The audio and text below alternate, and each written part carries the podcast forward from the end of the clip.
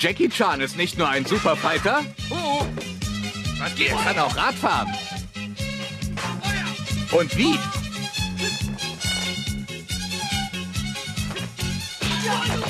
Jackie Chan in seiner besten Rolle. Er haut jeden vom Sessel.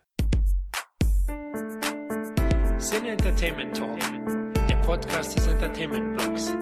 Mehr Fan Talk über Filme und Serien.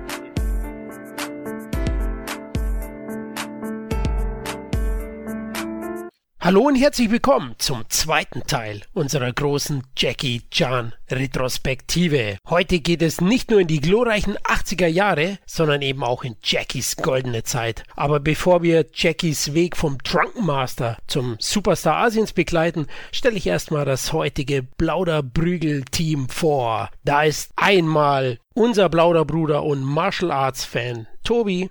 Seid gegrüßt. Ja, Tobi, wie geht's dir? Gut, eigentlich. Sehr, sehr gut. Durch sehr, sehr viele Jackie Chan-Filme, die ich in den letzten Wochen und Monaten nochmal nachgeholt habe, bin ich voller Energie und habe Lust, mich zu prügeln. Natürlich ohne, dass irgendjemand schwer verletzt wird. Ganz nach Jackie-Art. Sehr schön. Ich habe auch schon ein paar blaue Augen im Gesicht. Aber kommen wir gleich dazu. Ja, der zweite Lucky Star ist unsere Berliner Handkante, der Tom. Hey, mein Schuliputz. Polizeischutz heißt das. Hallo Tom. Und wie läuft's in Berlin? Police Story? Da gibt's ja auch einiges immer zu Oh, tun ne? für die ich Cops. glaub, äh, brauchst du bloß die Kamera aufhalten. Berlin ist ja ein ganz eigenes Pflaster, da will ich gar nicht weiter zu sagen, sonst, ne? Berliner sind ja gerne mal ganz stolz und da, sonst krieg ich wieder Briefbomben. Okay, dann lassen wir es lieber gut sein. Ja, vervollständigt wird das Trio von meiner Wenigkeit, dem Florian. Ja, lasst uns gleich loslegen, oder? Wir haben eine stattliche Vita vor uns und eine stattliche Ära. Ja, die 80er Jahre, schon die goldene Ära von Jackie, oder? Wie seht ihr es? Boah, ist jetzt, äh, also aus persönlicher Sicht würde ich das verneinen, aber aus seiner Ja, Sicht gut, wir fangen nochmal an ohne Tom, okay? Flo, wir machen zusammen jetzt eigentlich nur noch, oder? Am besten, ja, nee. Ja, ich werde hier heute auf, ich werde heute auf jeden Fall hier ein bisschen die Meckerbirne geben. Ähm, für mich waren sehr viele Filme neu und im Gegensatz zu den zwei anderen Herren hier würde ich mich nicht mal, also ich mag das sehr gerne, mich mit der Vita von Jackie Chan zu beschäftigen und natürlich unterhalten mich diese Filme, aber und oh jetzt wird jetzt wird der Tobi richtig schnaufen. Für mich gehört er nicht in die, also in meine persönliche Liste, in die Top 5 der Asia-Kämpfer. Nee, ich, ich schnauf da überhaupt nicht, weil wenn jemand solche Aussagen macht, dann weiß ich, dass er halt vollkommen dem Wahnsinn verfallen ist und deswegen äh, will ich da auch gar nichts mehr zu sagen. Ja, ich würde auch sagen, der Tom hat einfach zu viel Fäuste gefangen, schätze ich. Ich glaube auch, Tom, du musst an deinen Blogs arbeiten. Ja, ich verehre Jackie, den Jackie der 80er Jahre, weil das ist schon die stilprägendste Zeit und ich bin da mit ihm groß geworden. Ich bin ja der Opa des Casts, also gefühlt 500 bei meinen Kollegen, ja, die sammeln schon immer für meine Demenztabletten, aber die Zeit habe ich halt ihn erlebt in jungen Jahren und die Filme waren, ich sag mal, spektakulär einfach. Das waren Ereignisse. Die Fights, die habe ich in dem Stil selten gesehen. Klar gab es vorher die Shaw Brothers Filme, aber nicht so leicht zu bekommen, nicht in dem Umfang. Jackie war dann schon der ganz große Videothekenstar neben Bruce Lee zuvor. Und ähm, ja, die Filme, die haben auch wirklich einen großen Einfluss in Hongkong gehabt. Ne? Nicht nur, dass Jackie eben diese todesmutigen Stunts dann eingeführt hat vom Hauptdarsteller, ja, abseits jetzt nur vom Fight, sondern es, er hat sich von überall her runtergeschmissen. Äh, da kommen wir noch dazu. Dann eben das Filmtrio mit seinen zwei Peking Opera Brothers, Sammo Hung und Yo Bao, war legendär und hat Hongkong beherrscht in den 80ern und zudem hat er auch den chinesischen Actionfilm raus aus den Kostümprüglern aus der Xing-Dynastie rausgebracht und in die moderne Zeit. Also siehe Police Story ne? und weitere Titel. Also das war schon sehr, sehr wichtig und ich liebe Jackie. Also die VHS-Zeit war in den 80ern eben besonders groß. Ja, da kann ich einfach nicht neutral sein. Für mich ist Jackie der 80er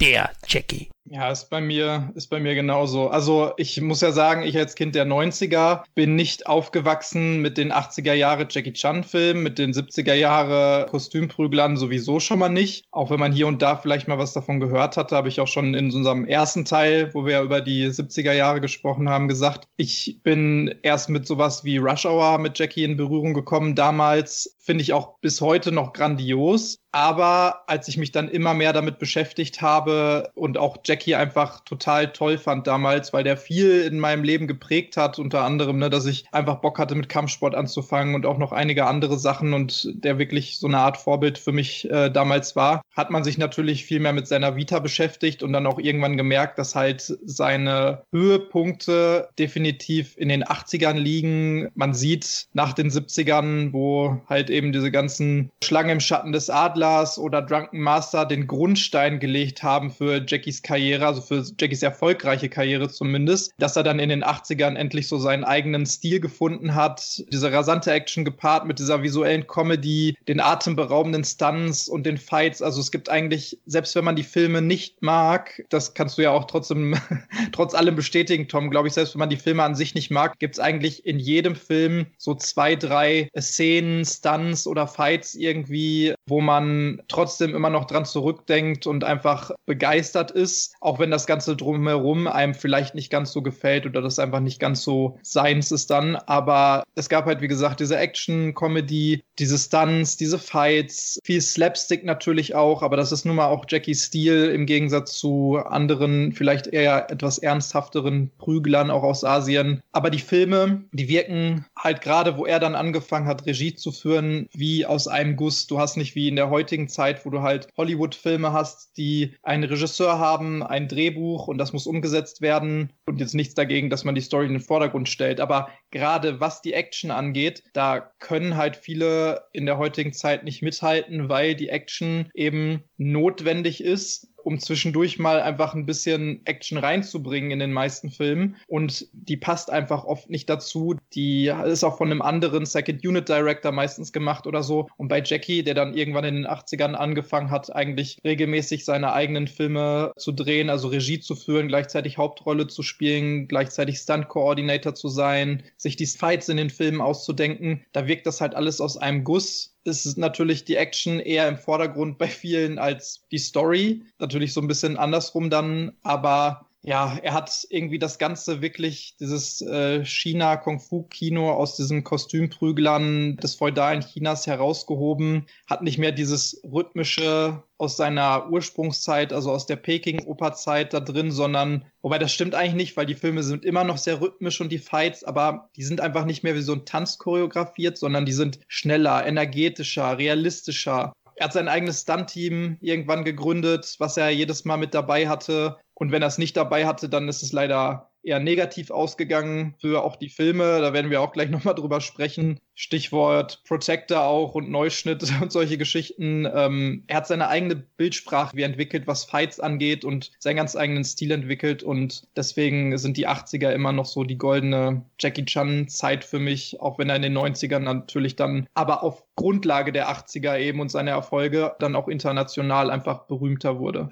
Genau, also neben John Woo hat er wahrscheinlich das Hongkong-Kino in den 80ern mit auf ein neues Level gehoben. Also Jackie war das schon sehr, sehr wichtig und hat es geprägt. Und sein Stil, wie du gesagt hast, hat er meiner Meinung nach in den 80ern verfeinert und dann am Ende auch perfektioniert. Ja, klar, in den 90ern steht dann schon auch der Weg in den Westen bevor und da hat er sich dann auch nochmal ein bisschen geändert, ganz klar, weil manche Sachen eben nicht gingen, auch aus versicherungstechnischen Gründen. Aber die 80er, würde ich schon sagen, war wahrscheinlich die wichtigste Ära für ihn. Also auch aus meiner Sicht. Aber ich kann Tom auch verstehen, wir haben ja viele Filme aufgefrischt und ganz klar, es gibt schon ein paar Titel, wo ich auch so gesagt habe, puh, aus heutiger Sicht, okay, aber da kommen wir jetzt im, im Detail dann dazu. Die Fights sind immer erhaben, Leute, und Jackie auch, mein Jackie. Ich würde sagen, wir legen dann am besten gleich los. Ja, nachdem Jackie dann endgültig zu Golden Harvest gewechselt ist, wurde aus dem Drunken Master der Meister aller Klassen. 1980, wir sind in den 80ern und der erste Film, der da erschienen ist, ist eben Meister aller Klassen. Klassen oder der Young Master, der dann eben unter der Golden Harvest Produktionsflagge lief. Jackie selbst Regie geführt und es ist noch der klassische Kostümprügler. Ich mag den sehr, sehr gerne, habe ihn aufgefrischt für den Podcast natürlich, äh, liebend gerne und Höhepunkte sind sicherlich der Beginn, der Löwentanz am Anfang, wo Jackie da in der Kampfschule ist, mit einer anderen Kampfschule so einen Wettkampf bestreitet. Der ist toll choreografiert, echt unglaublich. Dann sehen wir auch Jackie schon mal im Frauenkleidern in Aktion und auch der Schlusskampf, der äh, lässt richtig richtig krachen. Zählt auch zu den besten Fights von Jackie. Übrigens, Jackie auch als Torero. Tobi, kannst du dich erinnern? Hat dann Torero einmal gemacht. Auch ziemlich geil. Ja, der hat da ein paar geile Sachen. Also auch teilweise, was die Kostüme angeht, so wie du gerade sagtest, sind Frauenkleidern. Ich habe den jetzt nicht vor kurzem nochmal nachgeholt, ähm, aber den hat man natürlich gesehen, äh, wenn man sich damit beschäftigt hat. Und was mir auch teilweise auch aus ein paar Dokus noch in Erinnerung geblieben ist, ist zum Beispiel diese Szene mit dem Fächer, wo auch so ein bisschen rumspielt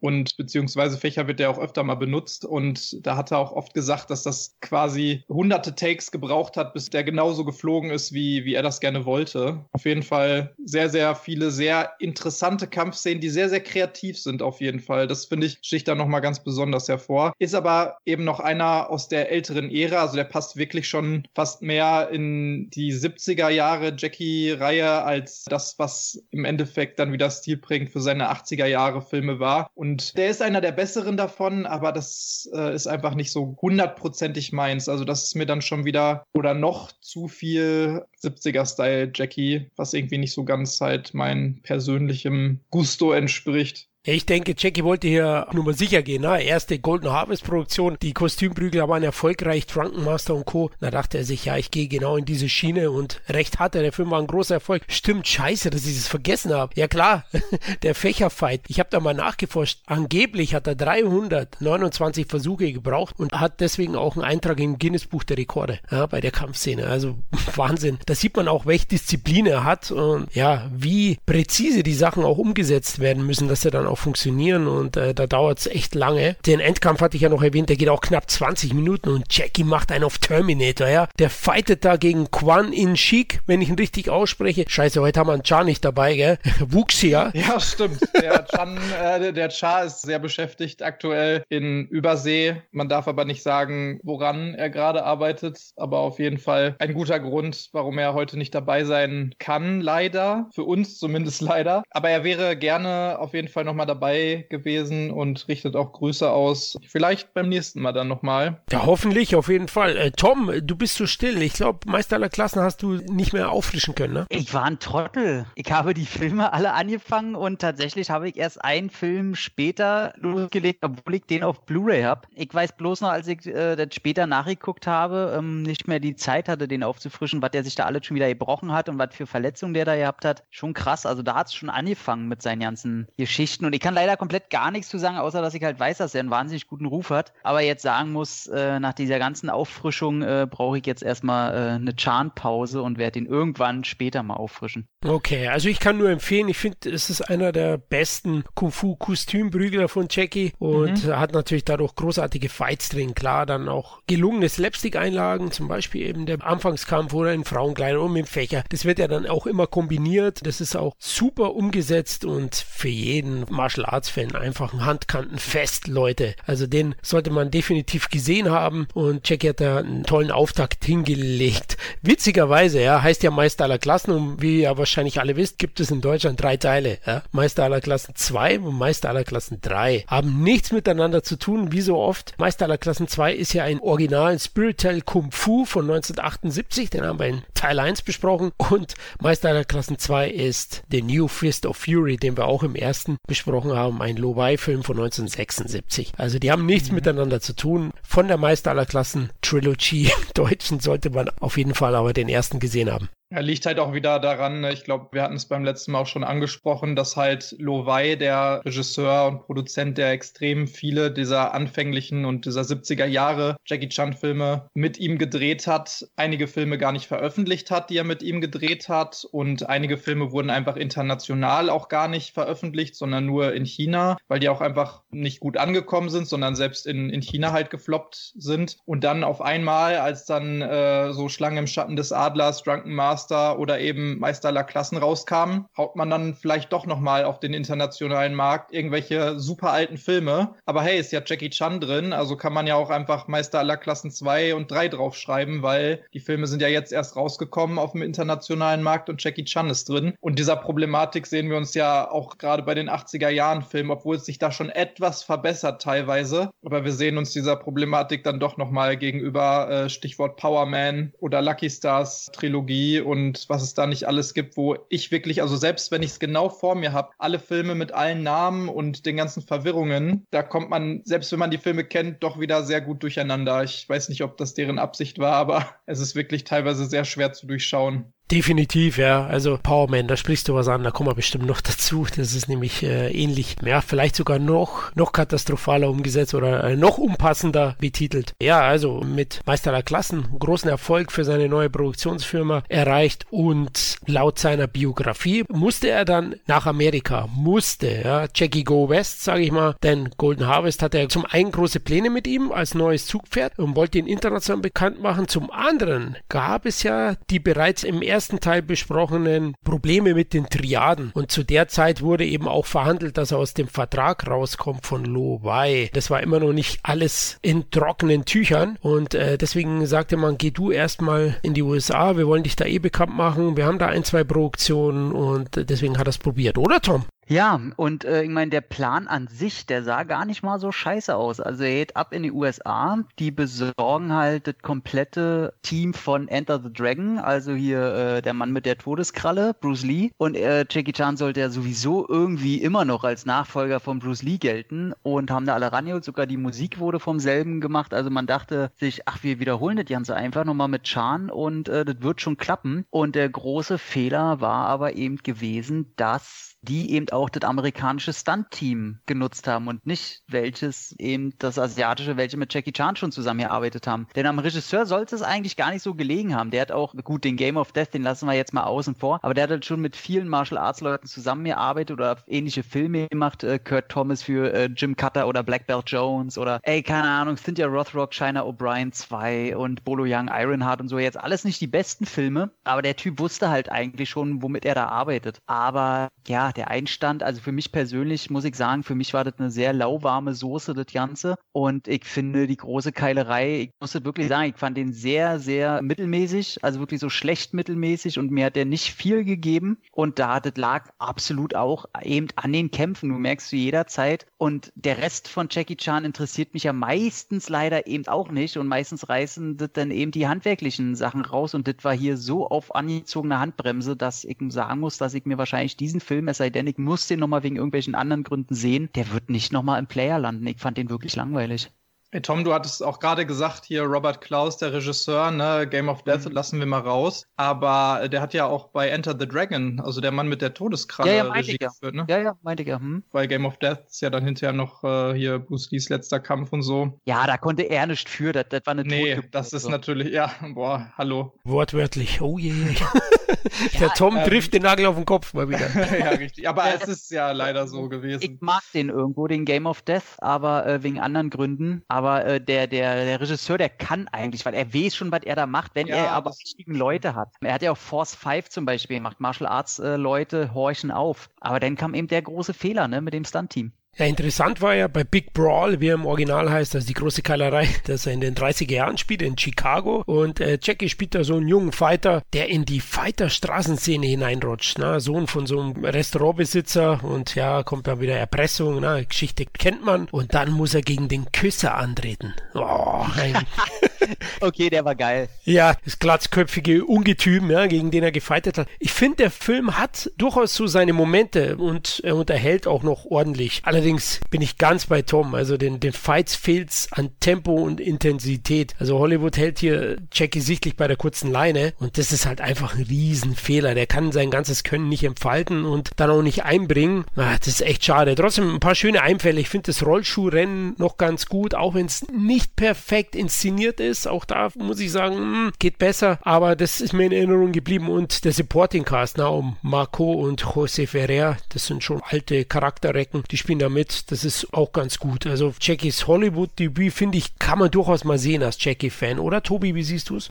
Ja, also ich finde, der ist okay, aber als Jackie-Film zählt er für mich fast schon gar nicht mehr, weil der hat halt wirklich absolut gar nichts von dem, was ein Jackie-Film ausmacht. Also weder von den Älteren, die davor waren, noch von denen, die dann hinterher danach gekommen sind. Und ich glaube auch, genau wie ihr, dass der größte Fehler da wohl einfach war, dass man Jackie nicht zugetraut hat, vielleicht da die Action oder die Stunts zumindest mitzugestalten. Man muss ihm ja jetzt nicht bei seinem ersten Hollywood-Film zugestehen, auch wenn er natürlich viel Erfahrung hatte, dass er da äh, komplett äh, der Stunt-Coordinator für alle Fights ist und sowas, weil auch da hätten wahrscheinlich die ganzen Darsteller und das amerikanische Stunt-Team nicht äh, mitziehen können bei dem, was Jackie von denen verlangt hätte. Aber genau das fehlt dem Film irgendwie so ein bisschen. Und dadurch hat er für mich auch jetzt nichts wirklich Besonderes mehr. Und ja, also den kann man sich mal angucken, einfach auch, weil es natürlich in Jackies Vita so ein wichtiger Film ist. Das erste Mal in Hollywood. Ist aber eben auch leider gefloppt, der Film in Amerika, beziehungsweise auch international. Ähnlich wie danach leider auch seine anderen Versuche, zu denen wir ja noch kommen werden. Und sticht für mich jetzt wirklich absolut gar nicht heraus. Und ich hatte jetzt auch irgendwie nicht Lust, Lust, mir den nochmal großartig anzugucken.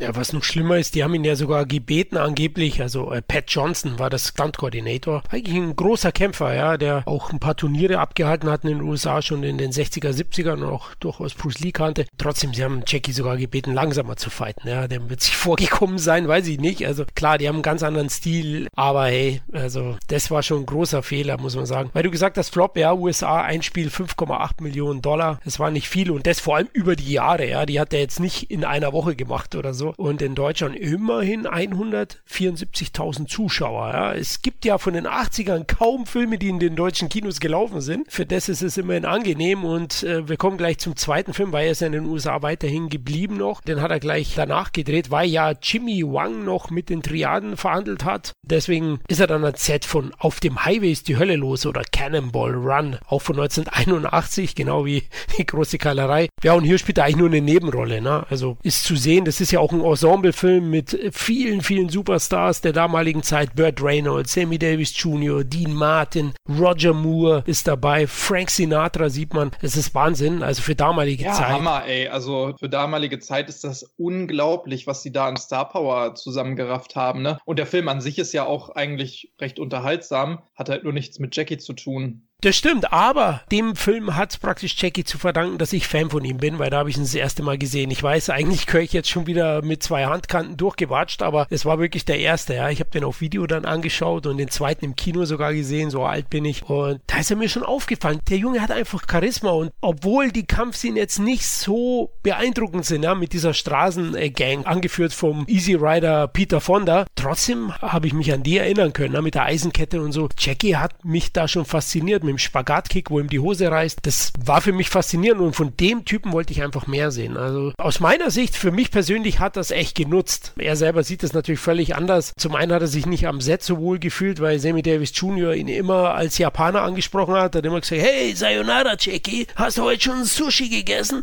Und das hat ihn einfach genervt. Ich bin Chinese. Ach ja, amerikanischer Rassismus der 80er Jahre. Wie schön. Ja, man muss auch sagen, Sammy Davis war, der kam eher aus den 30ern. er war ja auch schon steinalt und Gerüchten zufolge war er und Dean Martin am Set niemals nüchtern. Soll jetzt keine Ausrede sein. Kann ich mir das jetzt schon, aber. ja, die zwei, die, die haben schon keine Leber mehr gehabt zu der Zeit, ja. Hart war's. Und da hat er sich nicht so wohl gefühlt beim Set. Deswegen hat ihm generell der Umgang nicht mit Hollywood so gefallen. Und klar, er hat nur eine Nebenrolle, ich muss einen Japaner spielen. Künstlerisch war das für Jackie nichts. Aber finanziell war ein großer Erfolg. Tom, magst du denn eigentlich Cannonball Run? Nicht einen Teil davon gesehen. Scheiße, hörst du mein Ferrari? Ich fahr weg.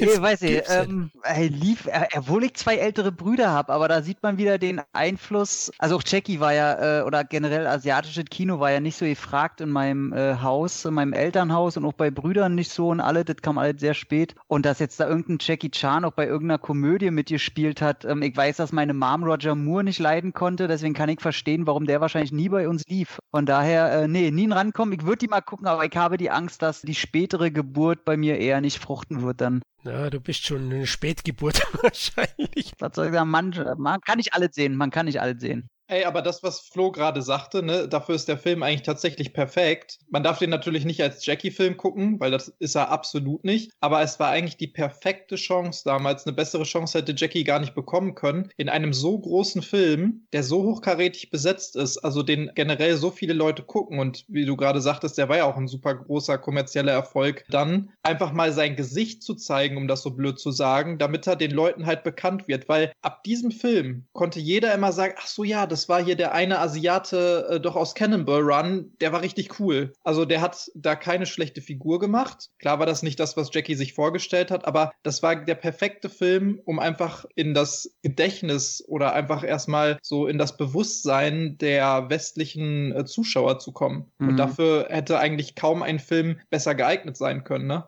Richtig, ich finde, das unterschätzt er ein bisschen. Vielleicht aus der Retrospektive hat er jetzt seinen Frieden damit gemacht in seinem Buch, das ich gelesen habe von 1999 oder so war die Autobiografie, wo Rush Hour 1 dann ein großer Hit wurde. Da hat er es nur nicht so gesehen, da war noch ziemlich negativ eingestellt gegenüber dem Film. Aber ich muss auch sagen, klar, ich komme aus der Zeit, aber ich finde den immer noch recht unterhaltsam. Aber klar ist er ein bisschen aus der Zeit gefallen. Der Humor ist recht platt und zotig und, und die Story ist auch eine Nummernrevue, die hat keinen richtig roten Faden. Ne? Ein Ensemble, jeder wird irgendwie eingesetzt gesetzt. Jeder hat seine, seine kleinen Action-Szenen, ob es auf dem Asphalt ist oder eben dann im Staub. Aber der 80er-Jahre-Charme macht für mich aus, dass ich den immer wieder gerne mal anschaue und hängen bleibe dran. Und für Jackie ja auch entscheidend, ne? Ein wichtiges Element hat er sich hier abgeguckt. Richtig, also da muss man vielleicht auch nochmal zu sagen, dass die Regie geführt hat Hal Needham, der selbst mal ehemaliger Stuntman war, viel Action gemacht hat, ist natürlich auch viel Action in dem Film dann und auch in seinen anderen Filmen und dann irgendwann halt übergegangen ist, auch Regie zu führen etc. pp. Also ähnlich wie bei Jackie, nur halt äh, im Westen. Und äh, der Hal Needham hatte nämlich die Eigenart, am Ende seiner Filme Outtakes zu zeigen. Kennt man doch irgendwoher? Genau, das hat Jackie nämlich übernommen. Der fand das so gut, äh, die Idee. Vor allen Dingen, weil es ja auch bei seinen Filmen, wie wir eben dadurch wissen, dass er das dann ab da angefangen hat bei seinen Filmen, immer genug Footage gab. Sei es von seinen schweren Verletzungen, wie er irgendwo blutüberströmt liegt, als auch von irgendwelchen Stunts, die nicht funktioniert haben oder auch Stunts, die funktioniert haben, aber die es einfach nicht in den Film geschafft haben. Und da bin ich ihm tatsächlich sehr dankbar für. Also alleine dafür, für dieses coole Feature, was ich total liebe an Jackie Chan-Filmen äh, bis heute, kann man diesem Film nur dankbar sein. Da habe ich gleich mal eine Frage. Und zwar ist es ja Fakt, dass nicht bei jedem Film ab dem Moment Outtakes drin sind. Manchmal hat er die drin und manchmal nicht. Hat er das an irgendwas festgemacht? Ich dachte früher als Kind immer nach jedem Film kommen so eine Outtakes, aber ich wurde eines Besseren belehrt und dem ist ja nicht so. Ist da irgendwas überliefert worden, woran er das festmachte? Also ich weiß es nicht genau. Ich gehe davon aus, dass er Produzent und mindestens Regie geführt hat. Würde ich jetzt mal davon ausgehen, weil bei sehr, sehr vielen Filmen, vor allem in den 80ern war es ja klar, in den 90ern war es dann sehr selten noch. In den Hollywood-Produktionen oder so kam es nicht immer vor. Ich glaube, Rumble, Rumble in the Bronx war es drin, auf jeden Fall. Mhm. Rush, Hour hat es auch. Rush Hour auf jeden Fall. Okay, ja. okay. Medaillon, aber glaube ich nicht oder so. Hm? Ja, Spy also Daddy hat es auch auf jeden Fall. Vergesst mir den Spy Daddy. Ach du Scheiße, gut, dass du ihn erwähnst. Ja, genau. Jetzt fangen wir jetzt auch an mit Medaillon und Spy Daddy, Leute. ähm, aber nee, du, du hast recht. Also die Filme, wo er produziert bzw. Regie geführt hat, da meine ich, ist es auch immer drin. Aber ich weiß auch, dass zumindest einige, also da hat man natürlich wieder gerade aus den ganzen Hongkong-Prüglern und als diese kann man Jackies 80er-Film ja auch schon noch teilweise bezeichnen, auch wenn sie dann international vielleicht ein bisschen bekannter waren. Aber viele Versionen, die dann hinterher zum Beispiel international nochmal neu gecuttet worden sind oder für den internationalen Markt nochmal eine Exportfassung irgendwie rausgekommen ist, die haben dann zum Beispiel plötzlich doch wieder Outtakes drin, obwohl in der ursprünglichen Fassung gar keine Outtakes drin waren oder sowas. Das heißt, ich kann mir vorstellen, dass das tatsächlich dann auch einfach was mit den verschiedenen Versionen, mit den Cuts und mit der Produktion äh, als solches zu tun hat. Und wenn mhm. Jackie die komplette kreative Macht hatte über sein Werk, dann war es auch eigentlich meistens drin. Ah, sehr fein. Ja, also auf dem Hype ist die Hölle los war ein Riesenhit. Wir haben es erwähnt. US-Einspiel 72 Millionen Dollar und in Deutschland über 4,8 Millionen Zuschauer. Unglaublich. Also da merkt man schon, und das finde ich schön, dass es Tobi auch erwähnt hat. Ja, er musste sehen, sein Gesicht. Also es war bei mir wirklich so. Ja, da habe ich ihn das erste Mal gesehen und er hat für mich herausgestochen. Ja, auch wenn er seinen kompletten Stil noch nicht zeigen konnte dort oder umsetzen, aber er hat trotzdem gegenüber den anderen hervorgestochen. Ja, bei den Kampfszenen. Jackie war trotzdem ziemlich ziemlich sauer insgesamt und nicht zufrieden mit seiner ersten Hollywood-Phase und ist zurück nach Hause gegangen, weil es war ja auch ausgeräumt zwischen den Triaden, zwischen Lobai und Golden Harvest. Es wurde eine Ablöse gezahlt und Jackie konnte dann durchstarten, auch in seiner Heimat. Und ja, hier wollte es der Welt einmal zeigen, dass er der größte Star ist Asiens. Ne? Und hat ein richtig ambitioniertes Werk hingelegt mit Dragonlord. Äh, ich muss dazu, ich sag's gleich mal, das ist so ein Film, wo das sehr schwer ist, wenn man den nur einmal gucken will, in welcher Fassung man den überhaupt sehen will. Also es gibt nicht nur die internationale Fassung und die Asia-Fassung, sondern dann gibt's auch noch verschiedenste Synchros. Es gibt einmal die ZDF-TV-Synchro, es gibt die alte Synchro und ach Gott, war das ein, ein Hubbi-Fluppi, da erstmal vorher sich zu informieren, in welcher Art und Weise gucke ich den jetzt. Ich hab's dann in der internationalen Fassung mit der ZDF-TV-Synchro gemacht. Mit der wunderbaren Stelle, ich bin Mr. Sex und das ist Teufel. Zusammen sind wir der Sexteufel. Großartig. Großartiger Humor und ich muss sagen, Dragonlord ist einer der Titel, die ich denn wirklich äh, ein bisschen mehr mochte. Was einfach auch daran liegt, Chan hat, glaube ich, den teuersten Film ne, von Golden Harvest war das. Bis ja, dato. Dem, bis dato, genau, ja. Produzieren lassen und die hatten auch alle so ein bisschen Angst, dass er, ähm, wenn er so weitermacht, mit jedem Projekt halt immer mehr da reinbuttert. Und da haben sie ja so viele Stuntmen verletzt, allein schon bei der, bei der einen Szene mit dieser Pyramide. Also äh, storymäßig ist es eigentlich so und so, was, worauf er sich schon öfter mal geeinigt hat. Kam ja auch später bei Drunk Master 2 oder auch Rush Hour, wo halt irgendwie ein alter Schatz oder so geklaut wurde oder das generell thematisiert wird. Das haben wir hier auch. Also rein storytechnisch haben wir da eigentlich gar nicht so, so was Neues. Aber wie er das inszeniert hat, welchen Aufwand er da gemacht hat, diese ganzen, dass er auch Sport, wie sagt man, Sport als handwerkliche Technik im Martial Arts mit einbezieht, diese Hacky-Sack-Techniken, die er da drin hat, ey, wie viel Takes dafür er äh, genutzt haben muss, das ist halt der Wahnsinn. Und da funktioniert selbst für mich dann auch mal der, der Slapstick, weil eben äh, Mars, sein Künstlername Mars, den hat er auch öfter dabei und der funktioniert für mich sehr gut mit ihm. Die, die harmonieren beide sehr schön. Und wenn die sich immer mit Frauen streiten und sonst was, ja, dann hast du halt auch zum Schluss noch diesen geilen Endkampf, ne, wo Mars erstmal richtig auf die Fresse kriegt und auch Jackie Chan auf volle Breitseite bekommt, bis er halt sagt, okay, jetzt ist mal genug. Und dann gibt's halt echt auf die zwölf und das ist, weiß ich, wie lang ist der, der Endkampf? Ist auch 15 Minuten oder so. Und einfach geil. Also schade, dass er noch vor seiner Zeit war. Konnten die Leute alle noch nicht so viel mit anfangen, war auch leider ein Flop gewesen. Aber äh, Dragonlord ist für mich tatsächlich ein ganz, ganz großer Schritt nach vorne. In allem, in allem Handwerklichen. Erzählerisch äh, jetzt mal drauf geschissen. Aber das zeigt ganz genau, wo Chan hin wollte. Flo, du hattest auch wohin gesagt, bei Young Master war das ja, glaube ich, hier diese Szene mit 329 Takes. Ich hatte mir auch irgendwie zu dem Film nochmal aufgeschrieben, also jetzt Dragonlord, dass da auch eine Szene war, die wohl 2900 Takes gebraucht haben soll angeblich. What? Und äh, dadurch ist er dann auch äh, irgendwie, weiß nicht, ob er da jetzt im Guinness-Buch war, aber auf jeden Fall sollen das, falls die Überlieferung stimmen, aus der Schriftrolle die meisten Takes einer Szene in der gesamten gesamten Filmgeschichte gewesen sein sollen. Aber das doch Hören sagen, oder? Ja, Weil keine Ahnung, wie gesagt, also ich war nicht dabei, aber ähm, ich könnte es mir teilweise schon vorstellen, weil man ja, also generell ist es ja bei Hongkong-Filmen auch so, hatte Char beim letzten Mal auch erzählt, es ist nun mal so, im Westen, da hast du Versicherungen, da hast du einen festen Zeitplan, da ist ganz genau definiert, wer wann wie viel Geld bekommt und äh, was wie lange irgendwie braucht und so. Ja, und in Hongkong, da drehst du halt so lange, wie du Bock hast und wie du fertig bist. Und du hast unendlich viele Arbeiter, die nichts kosten. Und wenn einer mal nicht mehr will, dann nimmst du halt den nächsten, der Bock hat. Das heißt, du hast da auch teilweise für so eine Kampfszene,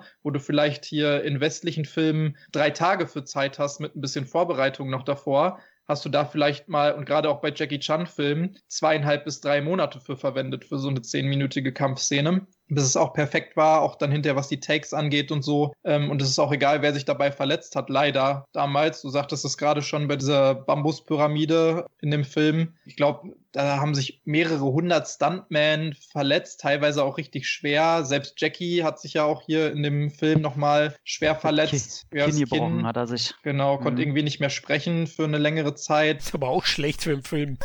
ja, auf jeden Fall. Also, ich meine, kannst du natürlich schlecht nachsynchronisieren, aber wenn das die Hauptrolle betrifft, auf einmal ist das natürlich blöd. In, in einem westlichen Film wäre das der absolute Worst Case für, für alles Mögliche, was mit dem Film zu tun hat, weil du einfach komplett erstmal die ähm, ganze Produktion auf Hold setzen musst und einfrieren musst. Aber ja, Das ist auf jeden Fall hier nochmal was ganz anderes, glaube ich, wenn du hier so 2900 Takes hast, was natürlich immer noch extrem viel ist. Ja, das Budget hatte dir kurz angesprochen, das war Wahnsinn. Also die aufwendigen Massenszenen, die hundertfach wiederholten Takes angeblich und wie zum Beispiel bei diesem Fußfederballspiel, die haben das Budget regelrecht explodieren lassen und deswegen ist es so, wie Tom gesagt hat, der Film hat jetzt gar nicht so wenig eingespielt, aber gemessen am Budget war es einfach kein Erfolg. Und das hat auch Jackie wieder ein bisschen wehgetan. Er hat ja auch gesagt zu der Zeit über sich selbst, ich war ein Angeber, neigte zum Größenwahn und hasste feine Manieren. Ne? Also es wurde auch von Golden Harvest so ein bisschen ihm unterstellt, dass er den Film etwas ziellos inszeniert, viele Einzelelemente dreht, das hat man zwar vorher auch, aber die waren sehr aufwendig wie die Pyramide und das hat man ihm so ein bisschen unterstellt. Ich würde jetzt nicht sagen, dass man ihm gewarnt hat letztlich, aber das war so. Ursprünglich der Arbeitstitel übrigens war Young Master in Love. Also, das sollte eigentlich so eine, so eine Halbfortsetzung von Young Master werden anscheinend. So hat es zumindest Golden Harvest geplant gehabt. Jackie wollte aber nach der Schmach von Hollywood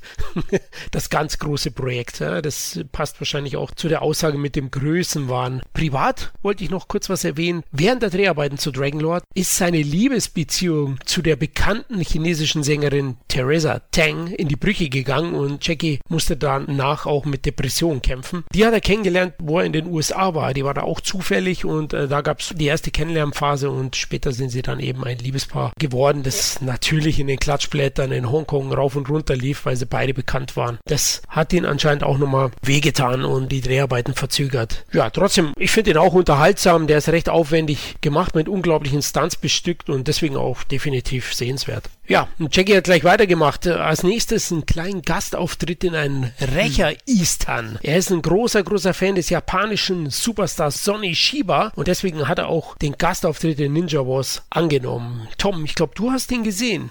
Ich habe den sogar, äh, glaube im Mediabook habe ich das Ding da. Das ist im Grunde großer Fantasy-Quatsch mit allem, was Mortal Kombat heute drin hat. Das hatte der damals schon. Also du hast irgendwelche kotzenden, weiß ich, Götter, Krieger, du hast irgendwelche, dauernd werden Köpfe ab und überall gibt's auch noch Titten zu sehen. Alles ein wildes Brett, sag ich mal. Das Problem ist, dass er sich nicht auf die Action äh, fokussiert, sondern auf den äh, eher romantischen Part und irgendeine so Liebesgeschichte, die da in den Tempeln stattfindet. Aber wenn's denn mal zu Action kommt, ey, dann ist das so, so, so überbordender Quatsch. Sieht man nicht alle Tage. Also so Figuren wie Raiden, die da irgendwie Rinjepolter kommen und Leute mit ihren Hüten da irgendwie köpft und weiß ich nicht, was hatte man da alles schon? Da wird Säure gekotzt. Also ich möchte sagen, Mortal Kombat hat sich hier teilweise, vielleicht ja auch recht zufällig, aber da sind schon sehr viele Parallelen. Interessant, sag ich mal. Nicht unbedingt gut, aber kann man mal äh, rein, reinhauen. Okay, dann muss ich mal schauen, aber jetzt bin ich ein bisschen überrascht, weil mit Aliens, Nazis, Vampire und Amazonen hat er auch der weitere Film zu tun, den Jackie gedreht hat, nämlich Fantasy Mission Force oder in Deutschland die Super Faust. Und die hat er eben wiederum gemacht aus Dankbarkeit gegenüber Jimmy Wang, der ja bei den Triaden vermittelt hat. Und da hat er eine kleinere Rolle auch, ist bei einigen Stunts zu sehen. Hat den einer von euch gesehen?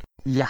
Auch? Oh, Tom, du haust dir jeden Scheiß rein, aber geil. ich wollte gerade sagen, die ganzen Kackfilme, die keinen interessieren, die hat Tom natürlich halt, alle wieder. Halt, stopp! Jetzt rede ich hier. Also Fantasy Mission Force, wenn ich da, ich sehe hier ja auch die Wertung hier bei Letterbox. All die Leute, die hier alle so unter zweieinhalb Sterne da gewertet haben, raus! Aber sofort. Das ist der nackte Kanone unter den Eastern. Ich sag mal, wenn in der deutschen Synchro sowas kommt wie, los, fahren Sie! Aber ich kann nicht fahren. Das stimmt, er kann keinen fahren lassen. Wer, hallo, da wird ja wohl gelacht, liebe Leute. Es ja, das ist aber auch eher Dankbarkeit dann vielleicht an die deutsche Synchronisation bei einigen dieser Filme, anstatt für das ja. eigentliche handwerkliche, technische des Films, ne? Weiß es nicht, weil ich glaube, der, der frönt auch so dem großen Dadaismus. Also wie Flo schon gesagt hat, er hat wirklich Nazis, Amazon, Zombie-Aliens und das ist nicht mal die Hälfte von dem, was der da aufbietet. Also so viel Quatsch drin, dass dieser Film, der macht auch keinen Sinn. Da werden zwar Leute rekrutiert, aber äh, allein schon am Anfang, wenn die, die sitzen da irgendwie in einem Raum und dann gucken sie, ja, wen nehmen wir denn? Und dann kommen halt lauter Bilder von den Actionstars, die man damals kannte. Ja, da kommt Rocky, da kommt die Klapperschlange, also irgendwie fünf, sechs Leute und zu jedem fällt ihnen ein dummer Spruch ein. Irgendwie zu Klapperschlange, glaube ich, so, ja, der ist irgendwie in New York verloren gegangen und der sieht ja auch nur auf einem Auge, sowas brauchen wir nicht. Und sowas, also es ist der Wahnsinn. Also wer da das innere Kind in sich entdecken kann und seinen, seinen Höhen so richtig abgeben kann. Ey, der, der hat damit einen großen Spaß. Wer auch nur den Ansatzweise von Logik und zusammenhängender Story haben will, ja, der ist völlig überfordert von dem Quatsch. Also. Ja, man muss dem auch zugute halten, genau wie du sagst, das ist natürlich auch als Comedy gedacht, beziehungsweise das ist eine Martial Arts Komödie und nicht jetzt so der ernste Film. Und der hat auf jeden Fall, was man dem nicht vorwerfen kann, ist, dass er unkreativ wäre mit den Ideen, die er eingebracht hat. Das sind dann zwar 753 verschiedene, die auch alle gleichzeitig auf einen einströmen in äh, ja. jeder Se Sekunde, aber es ist natürlich auch diese typische, also so wie viele seiner anderen Filme ja auch, diese typische Molai Tao nennt man das, glaube ich, ne? Dieses Genre, diese, mhm. diese Action-Komödie in, in China. Also man weiß nicht genau, was man da sieht, aber man sieht sehr, sehr viel. Aber man wird unterhalten. Also man darf nicht den Fehler begehen und das Ding, glaube ich, als Film sehen. Also klar, der hat eine Story, die gibt's da irgendwo, aber das richtig so, als wenn man sich nach und nach so fünf Minuten Snippets von irgendwelchen Comedy-Dingern ansieht. Als wenn man sich, keine Ahnung, ob Deutsch jetzt gemünscht Switch hintereinander dutzendfach anguckt und da kommen immer wieder neue Sketche und dann sind immer wieder dieselben Leute. Genau so fühlt sich dieser Film halt an. Und das ist gut. Also als Abwechslung, wenn man sich äh, gerade so eine Retrospektive die ganzen Dinger von Chan drin zieht, ey, als Abwechslung war das genau das, was ich sehen wollte. Ich fand den nicht großartig, aber sehr unterhaltsam. Wahnsinn, jetzt habt ihr aber echt Werbung gemacht für den Film, muss ich mal schauen. Also den habe ich ausgelassen, weil ich mir dann doch dachte, puh, was da alles drin ist, da könnte ich ja Überdosis kriegen. Aber okay, ich probiere es, ich bin hart im Nehmen.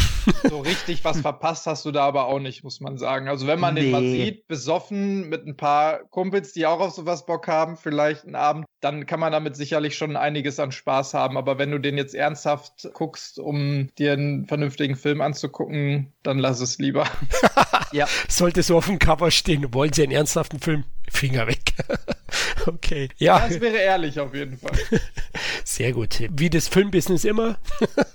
immer ehrlich. Ja, vor allem die Cover zu der Zeit. Oh, Jackie prangt ganz vorne. Eben bei Sinners and Winners sind wir jetzt. Und auch da war Jackie ganz vorne auf dem deutschen Cover. Ich dachte mir, geil, wieder die nächste Hauptrolle. Nee, es ist ein Nebendarstellerprojekt und der Auftakt der legendären aus Hongkong-Sicht legendären Lucky Stars-Reihe, in der äh, Sammo Hung diverse Hongkong-Stars um sich schart. Also es ist schon so ein bisschen was wie Cannonball Run, ja? so ein Ensemble, da spielen wirklich viele mit und ist auch mehr Humor als Action. Ja, also über den Humor lässt sich bestimmt ein bisschen streiten. Ich habe so ein bisschen mein Problem mit den Lucky Stars-Filmen, aber ich glaube, die haben wir alle, oder? Ja, ja, haben wir.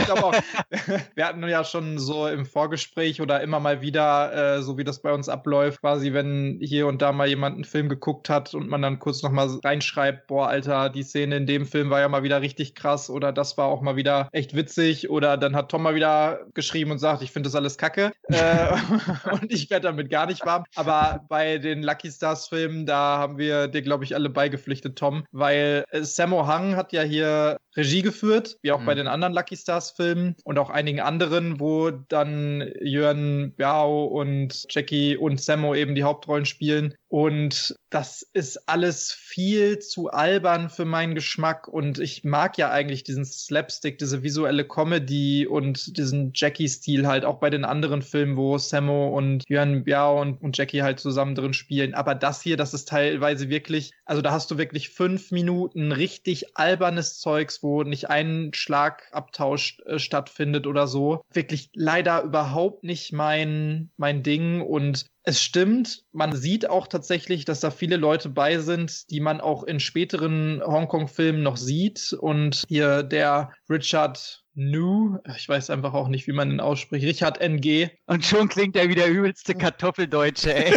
ja, ja, genau. You know der äh, immer so einen leicht behinderten Touch hat in den meisten Filmen. Chinesischer Comedian und äh, auch einige andere Gesichter, die man dann auch zum Beispiel in Wheels on Meals nochmal wieder gesehen hat und in etlichen anderen Filmen. Also es hat auf jeden Fall den Grundstein gelegt für einige coolere spätere Filme mit ähnlichem Cast, ist aber von der Machart wirklich gar nicht meins hat hier und da natürlich ein paar ganz coole Fight-Scenes, aber selbst die, die stinken dann meiner Meinung nach doch ziemlich ab gegenüber den Fight-Scenes in anderen Filmen. Hier konnte keiner so richtig zeigen, was er kann, hatte ich das Gefühl. Bis auf Sammo spielen die anderen beiden ja auch äh, eher kleinere Hauptrollen, ne? Äh, ja. Nebenrollen meine ich. Nicht Man muss auch so ein bisschen halt sehen, das ist ein komplett konzipiertes Werk, ne? Man wollte halt Konkurrenzwerk zu den, äh, zu den Mad Mission Teilen damals kreieren und hat sich dann die Marx Brothers halt als Vorlage genommen und ey, das merkt man halt auch. Also da ist irgendwie so, so richtig, also ein Konzept ist da halt irgendwo, aber man merkt auch, das ist wieder so ein, so ein Slapstick-Gelage. Also eine Story ist da eher nur so wieder fast schon Beiwerk. Und äh, man muss ja sagen, das ist jetzt natürlich der, der Anfang von den Lucky Stars. Und da kommen ja jetzt noch ein paar von. Und wir werden jetzt noch öfter sagen, wie, wie lächerlich das ist und dieser Slapstick gerade für westliche Verhältnisse einfach viel zu überbordend ist. Aber während die vor der Kamera halt wirklich so wirken wie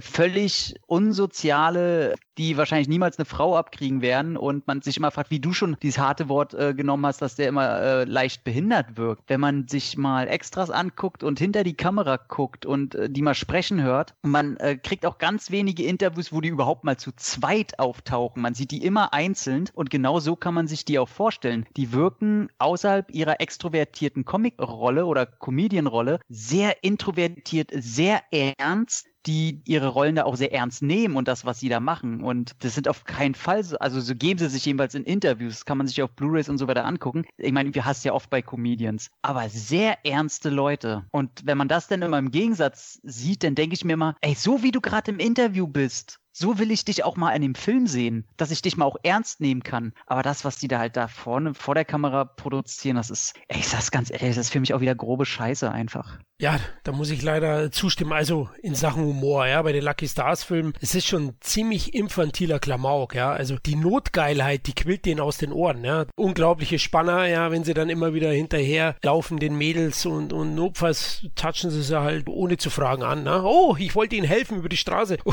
Oder das Problem ist ja, das haben ja die Amis auch gemacht, das haben die Israelis auch gemacht. Also das kennen wir ja aus überall her, aber die kennen einfach die Grenze nicht. Also, ich wollte gerade sagen, da ist wirklich die Grenze einfach immer viel zu weit überschritten bei dem Ganzen. Ich weiß jetzt halt auch nicht, ob das halt, also die sind ja schon mal etwas klamaukiger, auch so Hongkong-Filme und äh, generell diese Comedy aus China für westliche Verhältnisse. Aber ich weiß nicht, ob das selbst dafür nicht auch schon die Grenze irgendwie ein bisschen überschritten hat, weil zum Beispiel in so Filmen wie äh, Wheels on Meals, da hast du mhm. das ja auch mit den beiden. Die denken natürlich immer dran, also hier mhm. auch Jackie und Jörn Biao, die denken dann auch daran, ah, oh, wie kriege ich die Frau jetzt rum? Und immer wenn sie eine schöne Frau sehen, dann wollen sie direkt, äh, aber da fügt es sich viel besser in die Story und in die Charaktere ein und die sind trotzdem noch irgendwie sympathisch ja, ja. und so, aber keine Ahnung, hier ist es echt alles so richtig überbordender ja, teilweise auch Sexismus und vielleicht auch einfach nicht ganz so für den westlichen Markt gemacht. Mhm.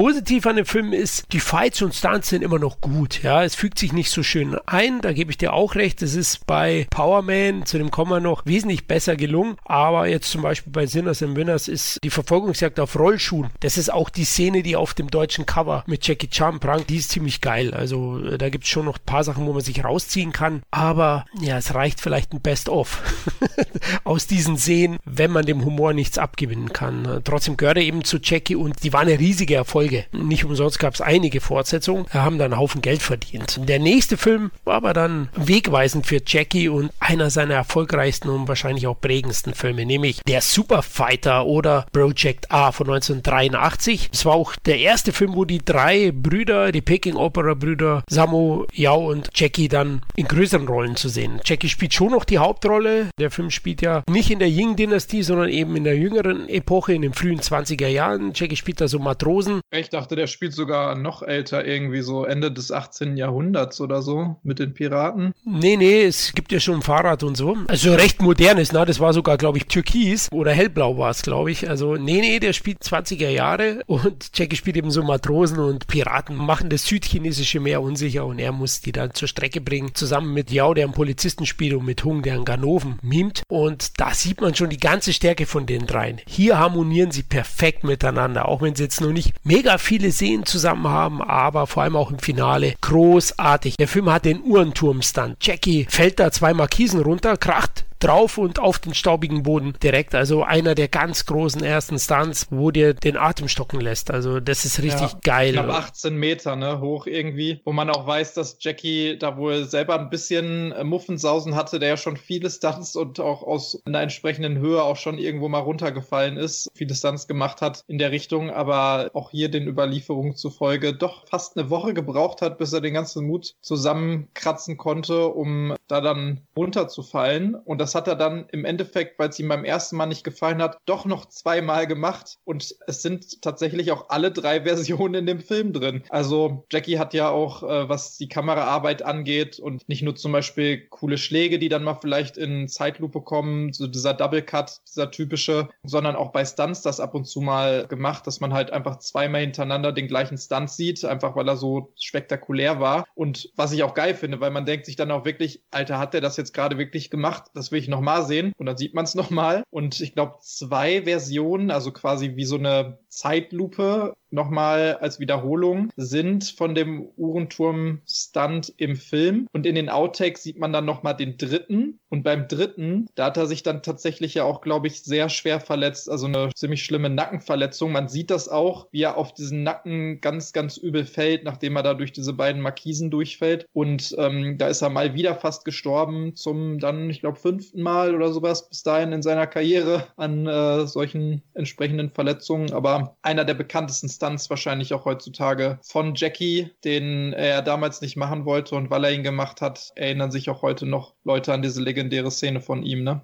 Unglaublich und äh, heiliger Dampfhammer. Was ist das für ein geiler Film? Ja? Also den habe ich aufgefrischt und das ist einer meiner zehn Lieblings-Jackie definitiv. Die irrsinnigen Stunts, was erwähnt, eben der Uhrenturm-Stunt, die Fahrradverfolgungsjagd ist auch richtig Hammer, diese Verfolgungsfahrt. Da sind so viele geile Ideen bei. Die ist ja auch eigentlich relativ lang, aber das ist so, also auch wieder so geile Verbindung von Comedy und Akrobatik und Kreativität und finde ich wirklich richtig, richtig geil. Einfach an der Umsetzung Umsetzung, wie viel Arbeit in sowas reingesteckt werden muss, damit das dann auch hinterher genauso alles passt und aussieht. Unglaublich. Ja, Wahnsinn. Vor allem er hat sich unter Druck gesetzt gefühlt, ne? Weil ein Jahr zuvor in Hollywood eine Fahrradsequenz in E.T. die Welt verzaubert hat, habe ich in seinem Buch gelesen, hat er sich so ein bisschen unter Druck gesetzt. Uh, die mit ihren Special Effects da, die lassen ihn fliegen. Da muss ich jetzt richtig einen raushauen. Und Jackie, du hast es geschafft. ja, ich glaube, er hat sogar während der Dreharbeiten wurde ihm doch irgendwie gesagt, dass E.T. jetzt gerade noch mal in einem Kino in der Nähe läuft. Und dann ist er extra nochmal, hat er die Dreharbeiten unterbrochen, ist ins Kino gegangen, um sich den Film nochmal anzugucken. Er fand ja auch Spielberg äh, super als Filmemacher, weil er Angst hatte, dass seine Fahrradsequenz vielleicht der von Spielberg zu ähnlich sein könnte. Und als er dann sich den Film nochmal angeguckt hat, hat er gemerkt, nee, da gibt es jetzt nicht so die äh, krassen Gemeinsamkeiten. Beziehungsweise im Endeffekt ist es wahrscheinlich auch wurscht, weil die Leute einfach Spaß haben wollen und selbst wenn es Ähnlichkeiten gibt, dann ist es nicht so schlimm und das ist trotzdem noch sehr unterhaltsam. Ja, und Jackie und seine zwei Peking-Opera-Brüder, die beweisen ja, dass sie doch die kongenialen Nachfolger der Marx Brothers sind oder die asiatischen Marx Brothers. Also ich finde, das machen sie da super und auch der Endfight ist geil mit dem Piratenboss und den anderen. Ja, Sam Pao heißt der Oberpirat und in der deutschen Synchro hat er dann oh einen norddeutschen Akzent. Ja. Oh, Raus hier, ihr Landratten. ja, genau. Da weiß ich auch nicht genau, wer sich das ausgedacht hat. Also, das sind ja wirklich klar. Ist auch natürlich wieder so Hintergrund ein bisschen Comedy. Und die Synchro ist eigentlich meistens in diesen Filmen echt gut gelungen im Deutschen. Also, das hat halt diesen Bud Spencer, Terence Hill Vibe, wo man es ja zumindest berühmtesten kennt aus den Synchronisationen in Deutschland. Vielleicht sogar die gleichen Synchro-Studios, ich weiß es nicht. Mit richtig geilen Sprüchen. Aber wer denkt sich denn sowas aus? Also, ja, weiß ich nicht, ob das so viel Sinn macht. Also klar, die sind Piraten, aber es sind noch nicht alle Piraten irgendwelche Hamburger Fischmarktverkäufer automatisch, nur weil die auch auf einem Schiff stehen. Also das fand ich echt ein bisschen daneben. Ist natürlich heutzutage trotzdem legendär, wie bescheuert es ist. Und das haben sie im zweiten Teil dann natürlich nochmal ausgeweitet, weil dann hatten nämlich auf einmal alle Piraten, die darin vorkommen, auch diesen merkwürdigen norddeutschen Akzent. Also so erfolgreich. Es sind alles norddeutsche Seebären gewesen. Ne? Und Tom, jetzt da kannst du doch nichts dagegen sagen. Super Fighter ist super.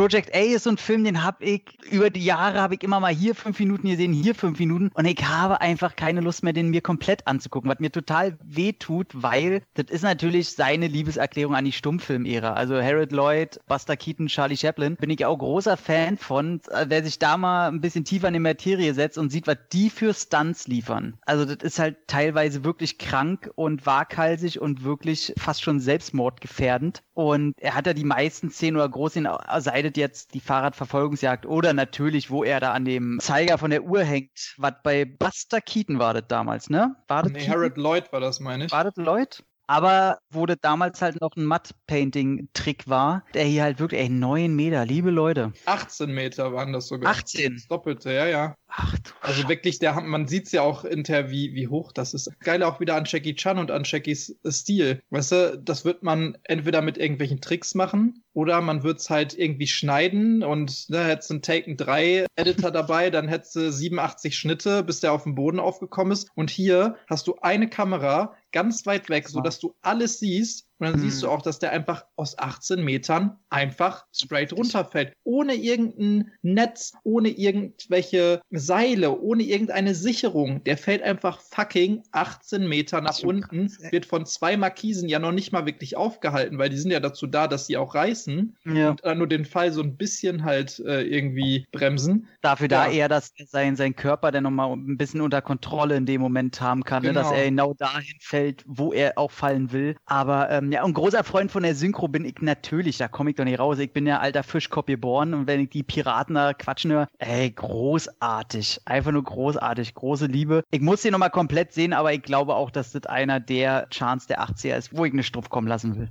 Jo, mein Junge, da hast du ja recht. ja, genau.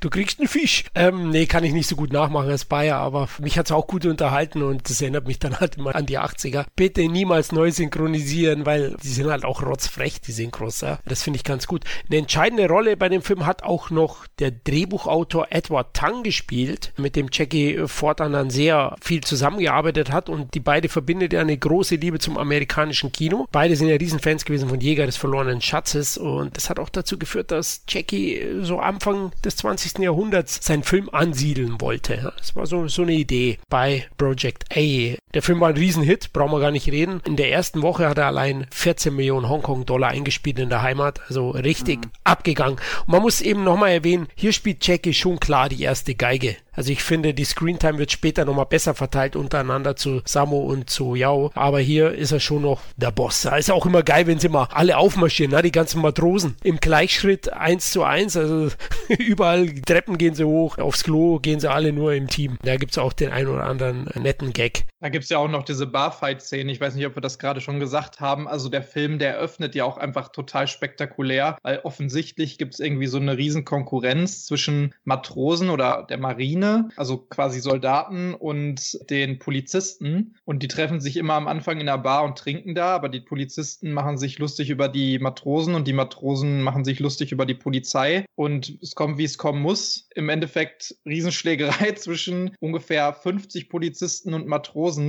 Und die Schlägereiszene, boah, geht die 20 Minuten, gefühlt auf jeden Fall. Richtig lang und richtig aufwendig. Und damit fängt der Film halt an, im Endeffekt. Ne? Und dann weißt du genau, was jetzt auf dich zukommt, diesen Film. Lang. Das ist auch eine geile Fight-Serie. Der Film ist von Anfang bis Ende einfach geil. Mehr kann man nicht sagen, finde ich auf jeden Fall. Und war eben auch, ja, bahnbrechend innovativ. Der hat schon Jackies Stil weiter verfeinert. Ja. Es, es kam eben dieser mega spektakuläre Stunt. Ja. Also waghalsig einfach, was er da abgeliefert hat. Dann das Filmtrio war ganz klar Mittelpunkt des Films hier. Und äh, eben, dass die Actionfilme nicht nur alle Kostüme anhaben, dass es ein bisschen moderner wird. Klar, bei den Lucky Stars spielt es in der Jetztzeit, aber das waren auch noch nochmal andere Filme als die klassischen Jackie-Filme wie Superfighter. Ja, ganz kurz musste er dann nochmal zurück nach Project A in die USA. Er war schlichtweg vertraglich gebunden, die Fortsetzung von Cannonball zu machen. Also auf dem Highway war wieder die Hölle los und zähneknirschend ist er dann drüber geflogen, hat seine Szenen gedreht. Er war wieder Japaner, aber diesmal war er mit Richard Keel zusammen mit dem Beißer von James Bond. Der zweite Teil, den ich im Kino gesehen habe, hatte ich ja erwähnt, ist am Ende nur eine aufgewärmte Fortsetzung von Cannonball 1 ich mag beide, ich mag den auch, habe ein paar Kindheitserinnerungen, wo ich mit meiner Mama im Kino saß und mich wegen dem Mittelfinger zeigenden Uran-Utan schlapp gelacht habe. Fast in die Hosen genässt habe ich mich vor Lachen als Kind. Deswegen, ja, bleibe ich da immer wieder mal hängen. Aber hey, wenn ihr die probieren wollt, dann schaut nur Teil 1. Also ich habe zu dem genau einen Satz aufgeschrieben, der auch ziemlich genau das, was ich über den Film denke, widerspiegelt. Ich meine, ich habe ihn damals eben nicht gesehen im Kino und habe auch überhaupt keine Verbindung zu dem. Aber es gab sieben Nominierungen für die Goldene Himbeere für diesen Film. Und das nach dem ersten Teil, der ja eigentlich sogar relativ erfolgreich und auch gar nicht so schlecht angenommen war, zumindest was den Unterhaltungswert angeht von den Kritikern. Aber sieben Nominierungen für die Goldene Himbeere, für im Prinzip so ziemlich alles an diesem Film. Ob es jetzt Kamera, ob es jetzt Regie war, ob es äh, Schnitt war, ob es schauspielerische Leistung war. Muss man aber auch erstmal schaffen. Also Respekt, Leute. Ja, das hat hinterher nur noch Eddie Murphy oder Adam Sandler mit so ziemlich jedem ihrer Filme geschafft. Ne? Also. Das sind die ganz Großen, ja, schau hin. ja, aber erfolgstechnisch ging es auch ziemlich abwärts. Also Highway 2, so wie ich immer genannt habe, hat in den USA nur noch 28 Millionen Dollar eingespielt und in Deutschland ja, immerhin noch 2,9 Millionen Zuschauer. Ich war einer von denen. Also in Deutschland sind die Leute den Machern doch nochmal auf den Leim gegangen, weitestgehend. Aber gehört zu Jackie, ja. Also wie gesagt, vertraglich war er da verpflichtet teilzunehmen und dann hat er es auch schnell gemacht. Aber kaum war er zurück in der Heimat, wollte er den nächsten Film mit seinen zwei Peking-Opera-Brüdern machen und es ging dann nach Barcelona, nach Spanien. Ein Hongkong-Film in Spanien gedreht. Ich glaube, die Idee hatte Samo. Der wollte das Ganze nämlich nach Europa verlagern, um den Film für einen internationalen Markt attraktiver zu machen. Und Powerman, so wie ich ihn kenne, ist schon auch ein Brett, oder? Also ich habe auch gehört, dass ähm, es wohl damals problematisch war, in Hongkong noch weiterhin zu drehen. Zum einen aufgrund der Restriktionen, die, die nennt man das hongkongische Regierung, chinesische Regierung, wie auch immer, da gegeben hat. Zum anderen aber auch, weil die einfach so erfolgreich mittlerweile waren in Hongkong und in China und so berühmt, dass sie sich da kaum mehr auf der Straße blicken lassen konnten, ohne angesprochen zu werden, dass es überall immer Riesenaufläufe von Menschen Menschen gab und es da fast schon einfacher war, irgendwo anders zu drehen und dass die spanischen Behörden, beziehungsweise ich glaube Barcelona ist es ja, ne? Oder zumindest haben sie in Barcelona gedreht, dass die denen da so fast komplett freie Hand gelassen haben, was alles anging, also was Schauplätze anging, die haben da irgendwelche Straßen geräumt für die und was nicht alles, was es natürlich viel einfacher gemacht hat, da dann zu drehen, anstatt in deren Heimat, ne? Absolut. Und ich sage immer, besser Auflauf als Einlauf. Also. Ja, ich kann dir nur recht geben. Je älter man wird, desto wichtiger, ne? ja, jetzt komm, Tom, schütt ein bisschen Wasser in den Wein, oder? ja, ja, mir geht der einfach tierisch auf den Sack. Also ich, zum einen muss ich sagen, natürlich über das Ende brauchen wir nicht sagen, der Kampf gegen Benny Arkides Wahnsinn. Keith Witterly wird eigentlich nie erwähnt. Das finde ich ein bisschen schade. Die beiden wahnsinnig gute Martial Artists. Also gut, auf die lasse ich nicht kommen. Der Endkampf ist mega geil. Den gibt's nicht umsonst äh, extern bei YouTube zu bestaunen. Und ansonsten gibt's wirklich nur zwei kleine Szenen, wo ich sage, oh, das war jetzt geil. Das ist zum einen der ähm, Sprung, was ist das, aus dem Fenster vom Dach von Yun Bao, aus dem Fenster, ne? Wo der andere die Markise einzieht. Richtig. Der Wahnsinn. Und halt die Eieruhr-Szene von, äh, das dürfte dann wieder Richard Nigge sein. Aber außerhalb dieser beiden Szenen und die letzten 15, 20 Minuten Minuten, ey, würde ich komplett alles nur noch vorspulen. Das ist mir too much, das ist mir zu blöd, das ist äh, nicht meins. Äh, auch als Kind schon nicht. Das ist einer der wenigen, den ich auch als Kind gesehen habe und fand ich damals schon blöd einfach. Tut mir leid, aber ist nicht meins. Puh, das ist wieder mal hart. Eins muss man sagen, also Powerman spielt ja auch in diesem Lucky Stars Universum. Ne? Würde ich schon sagen. Also ja, irgendwie schon. Lucky Stars ist eigentlich ein Cinematic Universe, weil es gab ja dann auch noch andere Ableger, da komme ich gleich noch dazu. Die Pom-Pom-Reihe, geiler Titel. Also zumindest so was hier die drei äh, Lucky Stars irgendwie angeht, die ja auch immer wieder so dann als die Lucky Stars genannt wurden. Ja. Aber jetzt eigentlich haben sie jetzt thematisch natürlich nichts zu tun mit der Lucky Stars Trilogie. Im Endeffekt sind es aber genau die gleichen Leute, die da mit dabei waren, ne? Die gleichen Schauspieler, die gleichen Nebenrollen teilweise besetzt und so. Genau, also in der Klapse, ne? Passt auch, wo die spielen. tick, tack, tick, tack, tick. oh Gott, super geil, ja. Musste ich auch lachen und ich dachte, ich bin blöd, aber Tom, wir sind Brüder im Geiste. Ich, ich habe gedacht, meine die Frau. Die Szene, die lustigste Szene im ganzen Film. Absolut. Meine Frau kam rein, da kam die Szene gerade den Kopf geschüttelt, ist wieder rausgegangen. Was schaut der da an? Und dann sagt ihm Jackie noch, fragt ihn nach der Uhrzeit und sagt er 2.30 Uhr. Jackie sagt, nee, es ist doch schon 2.45 Uhr. Und er so, oh scheiße, ich bin zu langsam. Aber tick, tack, tick, tack, tick, tack. Ja, genau. Schon herrlich bescheuert auf jeden Fall. ja, genau. Aber also actionmäßig finde ich, ist er auch richtig geil. Und die Screentime, das hatte ich vorhin erwähnt, die ist hier wesentlich ausgewogener zwischen den dreien. Und der Jausprung aus dem Fenster, der ist auch Hammer. Und auch die Action ist recht abwechslungsreich. Verfolgungsjagden, Fights haben wir. Ja, die Endfights hat Tom auch schon erwähnt. Generell alles, was in dem Schloss stattfindet, die Fechterei. Und da bekommt jeder von den dreien seine große Szene und es ist perfekt zusammengefügt. Und es ist ein richtiges Spektakel. Also das macht mega Spaß und schon allein deswegen ist Power Man echt ein Kracher. Ich, ich finde diesen Film unglaublich gut, muss ich sagen. Also, das ist tatsächlich für mich einer der ersten älteren, auch die ich damals geguckt habe, nachdem ich dann mal so geschaut habe, ne, nach den 90er-Filmen und Jackie Chans Hollywood-Filmen. Was gibt's denn da noch so und was ist noch relativ bekannt? Hab Wheels on Meals, wie er ja im Original heißt, äh, dann irgendwann gefunden. Im Deutschen natürlich Power Man. Jetzt fängt nämlich diese komische Benennung der verschiedenen Power Man-Filme. Reden wir ja gleich auch nochmal von Power Man 1, also dieser hier. Power 2, Power Man 3, Tokyo Power Man und alle haben irgendwie nichts miteinander zu tun. Also äh, sage ich da immer gerne Wheels on Meals zu. Natürlich müsste es heißen Meals on Wheels. Also im Prinzip, die haben ja da einen Foodtruck in dem äh, Film, Jackie und Yuan Yao, und verkaufen in Spanien quasi in diesem Foodtruck ein bisschen ihr leckeres chinesisches Essen, gebratenen Reis und was nicht alles. Deswegen auch Essen auf Rädern, Meals on Wheels. Aber weil bei Golden Harvest ähm, in der Produktionsfirma die letzten beiden Filme, die mit M angefangen hatten, leider gefloppt sind, haben die gesagt, das bringt Unglück. Also haben sie es einfach mal umgedreht und daraus Meals on äh, Wheels on Meals gemacht. Was natürlich gut. absolut keinen Sinn ergibt. Räder auf Essen.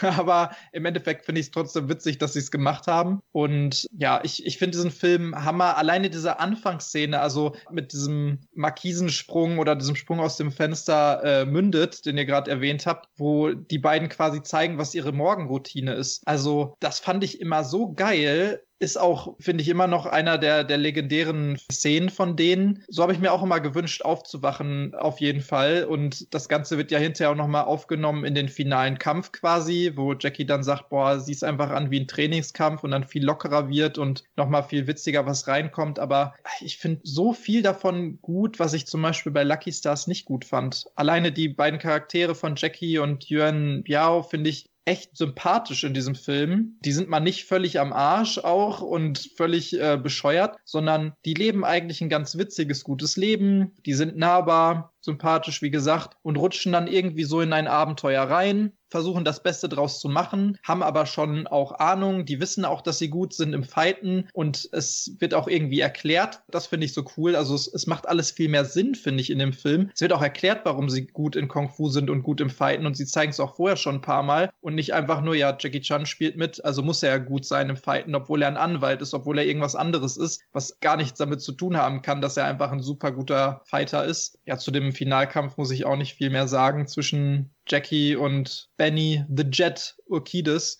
Der ist, glaube ich, einer der legendärsten Martial Arts Fights aller Zeiten, also auch auf alles andere bezogen. Da tritt ja einmal hier Benny so mit so einem Drehkick einfach mittendrin so Kerzen aus. Und das ist ja auch komplett echt gewesen. Der hat einfach so eine Wucht gehabt mit seinem Kick und das wurde auch einfach drin gelassen. Dieser Fight und auch die anderen Fights erzählen eine richtige Story. Also auch gerade dieser finale Kampf erzählt eine Story und am Ende rettet Jackie den Benny, den er fast aus dem Fenster gekickt hat, da in der Burg noch das Leben. Der Benny akzeptiert, dass er verloren hat. Und das sind alles so Sachen, das macht für mich irgendwie Jackie Chan aus. Also das ist so für mich wirklich genau das, was Jackie Chan ausmacht. Er ist sympathisch, er ist nahbar, aber eigentlich hat er immer das Gute im Sinn und das ist jetzt so viel Pathos irgendwie von meiner Seite, aber das ist genau das, als was ich Jackie sehen möchte. Das ist witzig. Ich habe echt einige Male richtig gelacht in dem Film. Auch das mit der Markise, das ist ja echt, also Jackie springt ja quasi aus dem Fenster runter auf die Markise, super Akrobatik und äh, landet unten auf den Füßen auf der Straße, alles perfekt. Das zeigt auch so ein bisschen, welche Stellung Jackie irgendwie innerhalb dieser drei Lucky Stars hatte, sag ich mal. Yuan Biao, der ähm, springt aus dem Fenster, super akrobatisch, natürlich noch mal krasser als Jackie, fällt aber auf den Boden, weil die Markise weggezogen wird, direkt auf seinen Hintern. Fand ich super lustig. Und dann kommt Sammo Hong ja irgendwann später in dem Film auch noch mal da rausgesprungen und fällt einfach durch diese Markise, weil er zu fett ist. Und die wussten ganz genau, wer sie sind. Die wussten ganz genau, wie sie sich darstellen und waren sich auch überhaupt nicht zu schade, sich irgendwie ein bisschen lächerlich und blöd darzustellen, genauso wie sie sind. Ach, ich könnte jetzt auch noch zehn Minuten weiter darüber reden, wie cool ich diesen Film finde, aber das ist tatsächlich einer meiner Lieblingsfilme aus diesem Ensemble von Jackie.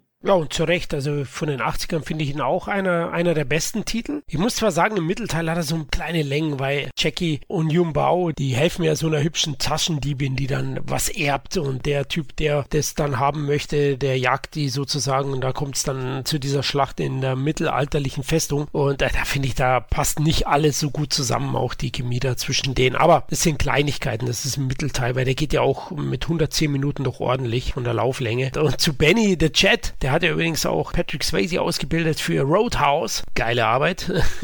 auch ein super Film. Der konnte doch eigentlich nur einen Schurken spielen, oder? Also wir kommen. Ey, wie der aussieht. Was ist das denn für ein Gesicht? Sorry, ja. ne? Ich will jetzt hier niemanden diffamieren oder sowas. Aber der hat, glaube ich, die kleinsten Augen, die ich jemals bei irgendeinem Menschen gesehen habe. Was ist das? Das ist, als wenn so ein kleines Kind irgendwie so einen so einen Menschen malen soll, aber überhaupt keine Ahnung hat, wie man das malt und dann kommt das hinterher raus. Es ist alles so, oh, ich hatte richtig Angst vor dem immer früher, als ich den das erste Mal gesehen habe. Noch schlimmer finde ich ihn tatsächlich in Action Hunter mit dieser komischen Schminke auch noch um die oh, Augen. Da kommen wir noch was sie da irgendwie äh, versucht haben, diese zwei Millimeter Augen noch ein bisschen größer vielleicht wirken zu lassen, aber alter sieht der aus und das ist nicht besser geworden über die Zeit, muss man sagen sagen, wenn du dir heutzutage mal von dem späteren Benny Orkides so Fotos anguckst, jetzt hat er so lange komische Haare, aber nur halt so hinten am Kopf und oh, aber geiler Kampfsportler und angeblich einer der nettesten, coolsten Typen, die es gibt in der Branche. Also er hat echt was drauf und der Film war ein großer Erfolg. Ja? Es spielte in Hongkong allein über 21 Millionen Hongkong-Dollar ein und das völlig zu Recht. Also Powerman ist schon Gracher. Und danach hat Jackie wieder einen kleinen Gastauftritt zusammen mit Yao Bao in Crimeland heißt er bei uns oder Pom Pom 1, also von 1984. Das ist ein Ableger von, von den Lucky Stars. Sammo Hung hat das Ganze produziert und der Film lief auch ganz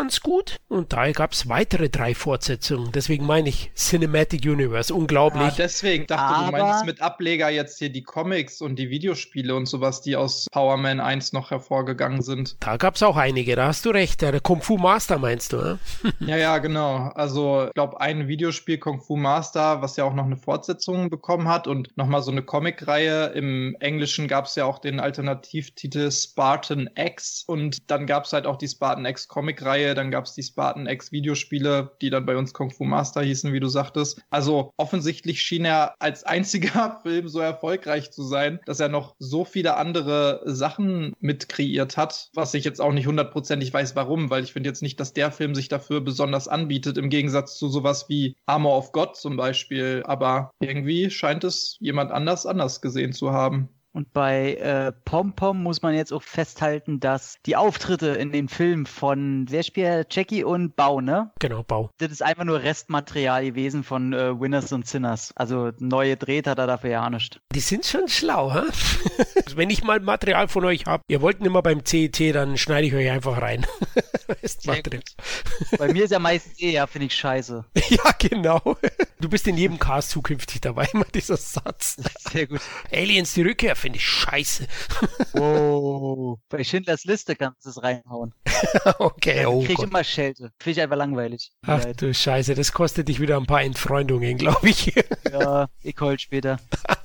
Okay. Ja, jetzt sind wir so, so tief drin bei den Lucky Stars, kommen wir gleich zum nächsten Film. Tokyo Power Man oder eben My Lucky Stars. Das ist die Fortsetzung von Winners and Sinners und somit auch der zweite Teil eben von der Reihe. Auch Jackie hat hier wieder einen kleineren Auftritt, ist erneut eben neben Jo Bao zu sehen und der macht auch Spaß, glaube ich, insgesamt, oder? Ich habe ihn leider nicht mehr auffrischen können. Habt ihr den gesehen? Mm, -mm. Ich habe den auch nicht mehr aufgefrischt, weil ich, nachdem ich mir äh, so Schnipsel, sag ich mal, vom ersten Lucky Stars Film, also Winners und Sinners, angeguckt hatte, hatte ich irgendwie wenig Lust auf Tokyo Power Man, wie auch den dann folgenden Power Man 2, der nichts mit Power Man 1 zu tun hat, der ja Wilson Meals ist, der aber der dritte Lucky Stars Film ist, der dann auch, glaube ich, fast direkt darauf gefolgt hat. Die haben den ja alle im gleichen Jahr gedreht, irgendwie drei, vier Filme. Aber ich hatte auf beide Fortsetzungen irgendwie nicht mehr so mega Lust. Ich weiß nicht, ob gut oder schlecht, aber ich habe die beiden tatsächlich auch, ich glaube, nie ganz gesehen. Also ich muss sagen, dass ich immer so, so Vergnügungspark-Thematiken gemischt mit Action-Szenen irgendwas hatte. Ich weiß nicht, was das ist. Wahrscheinlich äh, spricht das Kind in mir an. Aber wenn ich dann auch so lese, da sollen dann halt ein langer Showdown, so Rummelplatz und Geisterhaus und so vorkommen. Ich glaube, den muss ich mir geben. Ja, ich wäre auch interessiert gewesen, aber die Veröffentlichungspolitik in Deutschland ist das Problem. Ich habe den nicht auf Blu-ray, nicht auf DVD und im Moment sind die Dinger unglaublich teuer und ich bin an mhm. denen schlichtweg nicht rangekommen. Nichtsdestotrotz war das ein Riesenhit. Das war ja. nämlich bis dahin der erfolgreichste Golden Harvest-Titel was hat er, 30 Millionen oder so? Ja, genau. 30 Millionen Hongkong-Dollar. Und was ich so gelesen habe im Netz, sind eben die Highlights der Auftakt im Vergnügungspark und das Finale auch mit der Geisterbahn, wie Tom jetzt erwähnt hat. Das Setting fand ich auch total cool. Also immer, wenn ich da was von gesehen habe, dachte ich mir, das sieht auf jeden Fall alles richtig geil aus. Und jetzt, wo ihr sagt, dass das hier im Vergnügungspark war, ist mir erstmal wieder in den Sinn gekommen, welcher das denn überhaupt ist. Und den wollte ich mir immer mal angucken. Aber tatsächlich, nachdem ich mir den ersten Lucky Stars Film angeguckt habe, bin ich davon ein bisschen äh, abgewichen und habe mir gedacht, ah, das kann ich mir jetzt nicht geben. Vielleicht irgendwann nochmal, wenn ich jetzt nicht so viele andere Jackie Chan-Filme davor und danach geguckt habe, weil der dann vielleicht in meiner eigenen Meinung so ein bisschen sehr abstinkt. Aber ich glaube, den sollte man sich vielleicht doch nochmal angucken. Alleine wegen dem Setting, oder? Wahrscheinlich, also aus der Erinnerung ist jetzt ein bisschen schwer für mich, so anscheinend in den 80er oder 90er, wo ich ihn zuletzt gesehen habe. Aber zum Glück habe ich ja den dritten Teil gesehen, zur Vorbereitung auf den Podcast, den dritten Lucky Stars Teil, nämlich Power Man 2. Twinkie, Linky, Pinky, nein, äh, Twinkle, Twinkle Lucky Stars war der dritte. Den habe ich, hab ich gesehen und muss sagen, mh, für mich einer der schwächsten Jackie zu der Zeit, wenn man ihn so nennen mag. Ja, Jackie spielt ja auch wieder zusammen mit Yao Bao diese Polizisten und ich finde auch von den Fight-Szenen sind das mit die besten, mit den beiden ja, in dieser Lager Lagerhalle ist ziemlich geil, aber es ist schon wieder sehr viel Klamauk um die notgeile Gang dabei und haben wir ja schon erwähnt, da stehe ich nicht so drauf. Die Action-Szenen machen wirklich Spaß und sind sehenswert, aber ah, mit dem Klamauk tue ich mich einfach schwer. Deswegen, ja, kann man mitnehmen, aber haben wir erwähnt. Es reicht wahrscheinlich ein Lucky Star zum Anschauen. Ja, gibt halt wieder nur ein paar produktionstechnisch interessante Sachen, ne? Das wird halt, nach dem Ding ist äh, Jackie Chan halt rausgegangen aus diesen ganzen Lucky Stars Filmen. Danach sind noch ein paar rausgekommen. Ähm, ich glaube, boah, jetzt das muss ich hinkriegen. Lucky Stars Go Places kam danach. Dann auf jeden Fall kam diese Return of the Lucky Stars und dann gibt's, gab's noch diese Komödien wie Ghost Pounding und der letzte war dann so ein Benefizfilm ähm, für die Witwe von Lovai, ähm, How to Meet a Lucky Star, glaube ich. Und und die haben wohl, äh, nachdem Chan da rausgegangen ist, sind halt auch die Action-Elemente rausgegangen und es war alles nur noch denn dieser, dieser Slapstick. Also die will ich mir dann, glaube ich, gar nicht mehr angucken. Ansonsten spielt hier natürlich meine damals schon nächste Ex-Frau Rosamund Quan mit, die ich ja, äh, ach, die ist cool, die liebe ich einfach ein bisschen. Am meisten bekannt wahrscheinlich aus Once Upon a Time in China mit Jet Li. Und natürlich muss ich sagen, auch, äh, ich finde den Film kacke, muss ich sagen. Also brauchen wir wirklich Überraschung. Tom findet wieder einen Jackie Chan-Film kacke. Aber ich muss sagen, der muss natürlich erwähnt werden. Richard Norton spielt mit, hat zum Schluss Stimmt. einen Kampf gegen, äh, gegen äh, Samu Hung, der ziemlich geil der ist. ist geil, ja. irgendein, oh, irgendein Spruch was sagt, was sagt äh, Richard Norton, was du Drecksau oder irgendwie sowas? In der Synchro hat der einen richtig schönen, lustigen Spruch. Und dann natürlich Mini-Auftritt, erster mit Chan zusammen, wenn nicht sogar einen ihrer generell ersten Auftritt, oder? Von Michelle Yeoh als Trainerin. Genau, genau. Kurzauftritte und kurz danach hat sie ihren Durchbruch gefeiert mit Ultra Force 1 und 2. Stimmt, die kam danach erst. Genau. Ja, aber ansonsten, der hat halt in der Mitte eine, eine Kampfszene und äh, am Ende, eigentlich wollte Chan gegen Richard Norton kämpfen, aber das hat nicht geklappt, weil er eine Verletzung hatte. Und dann ist Samu eingesprungen. Ah, okay.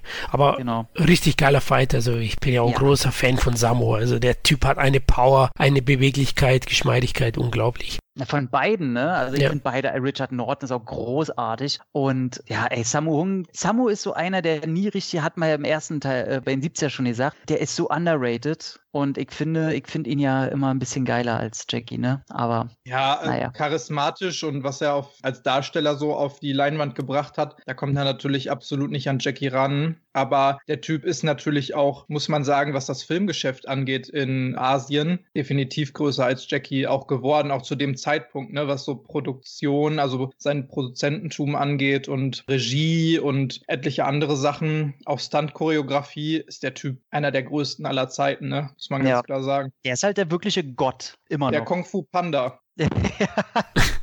absolut Monster. Oh, Kung Fu Panda. Jean-Claude Van Damme hat den gesprochen, oder? Nee, den, den Tiger Nee, oder was? Die verdammte Krokodil gesprochen in Teil 2 und 3. Ach gut, da ist der Experte. Okay, ich verneige mich vor dir.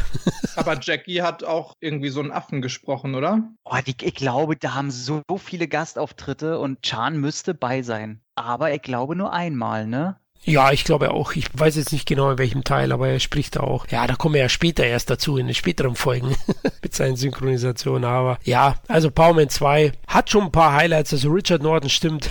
Er schaut auch so schön 80er Asso-mäßig aus. Komplett. Blondierte Haare, Vollbart, ja. mit seiner Killer-Gang, ne? Die sind ja immer zu dritt, wenn sie dann mit diesem Fallschirm fliegen, gezogen von einem, von einem Motorboot und dann runterschießen.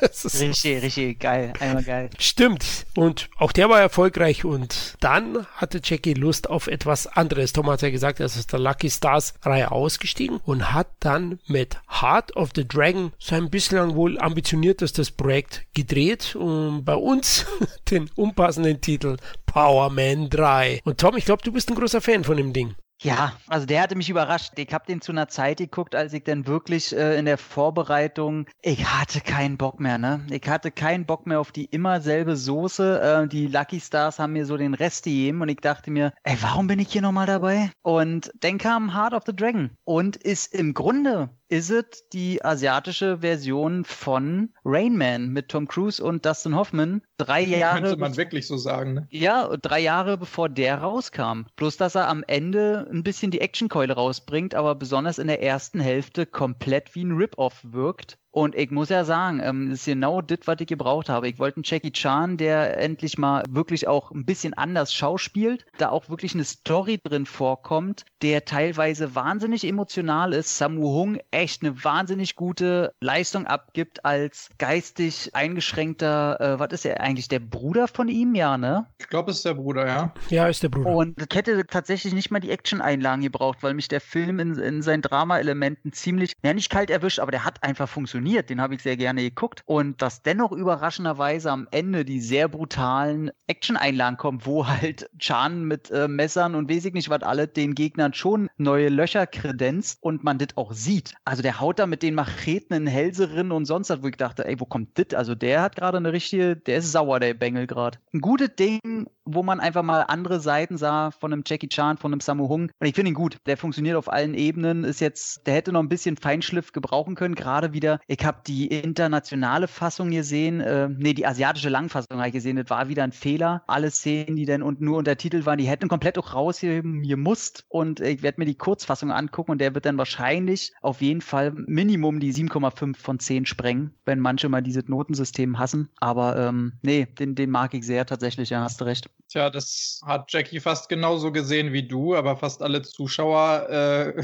genau gegenteilig, glaube ich. Ja, da hat Jackie das erste Mal richtig gespürt, was das Publikum von ihm sehen will. Ne? Eine Million Dollar hat er nur eingespielt. War eine riesen Enttäuschung. Ich hatte den auch auf die Vorbereitung zum Podcast angeschaut. Finde den auch gut. Ähnlich wie Tom. Also vor allem überraschend, ja. Mal was anderes. Und das finde ich immer erwähnenswert. Aber Mittelteil ist ein bisschen sehr kitschig. Ich glaube, das meinst du, oder Tom, mit der, mit der asiatischen Langfassung. Da gibt's dann so auch so ein paar Längen und wenig schizophren kommt das am Ende vor. Ja. Da geht's ab dann. Da gleicht der Film ja einen Tobsuchtsanfall.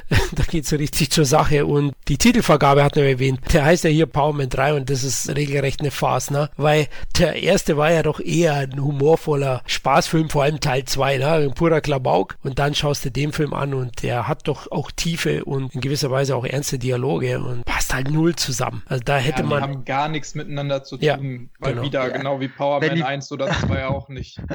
Wenn die wenigstens thematisch irgendwo zusammenhängen würden. Aber das ist ja schon fast so, als hättet ihr wollt, dass die unterschiedlichsten Filme einfach zusammengebracht werden. Das ist so lächerlich. Ja, man sagt so, oh, guck mal, Power Man 1 hat gut funktioniert, da ist Jackie Chan dabei, jetzt kommen noch mehr Jackie Chan-Filme. Jackie Chan könnte der Power Man sein, also sind jetzt alle Filme, wo Jackie Chan drin vorkommt, die nächsten fünf, die hier rauskommen, alle Power Man 1, 2, 3, 4, 5, Tokyo Ja. Power Man und whatever. Das ist so Äh, dumm, ey. also so bescheuert kann man doch gar nicht denken, aber offensichtlich, ja, wer weiß. Vielleicht hat es ja sogar funktioniert, weil sich genau die Leute das gedacht haben. Power Man 1, Jackie Chan, cool, Action, alle anderen Sachen, wo Power Man draufsteht und Jackie Chan auf dem Cover ist, hole ich mir auch, gehe ich auch rein oder was auch immer. Also ich würde sogar sagen, in Deutschland hat er ja auch nix eingespielt, ne? Kein Kino-Release, der ist direkt auf Video raus. Ganz ehrlich, nachdem ich bei uns Power Man 2 sehen würde und das ist ja Twinkle Twinkle Quark, dann guck ich mir doch kein Power Man 3 an. So. Und dann ist es aber auf einmal ein knallharte Drama so. Also ganz ehrlich, wie, das ist doch, die sind alle kaputt. Ja, das ist wie wenn du, jetzt nehmen wir mal Tom Cruise und Rain Man, wenn Rain Man Top Gun 2 wäre hier. Ja, echt? Ja, so, so ungefähr könnte man das tatsächlich sagen. Das ist unglaublich, wie bescheuert, aber es ist so. Oh, finde ich schön. Nachdem er auf seinen Bruder aufgepasst hat, wurde er jetzt ein Marinepilot. Ja, genau. Geht richtig ab.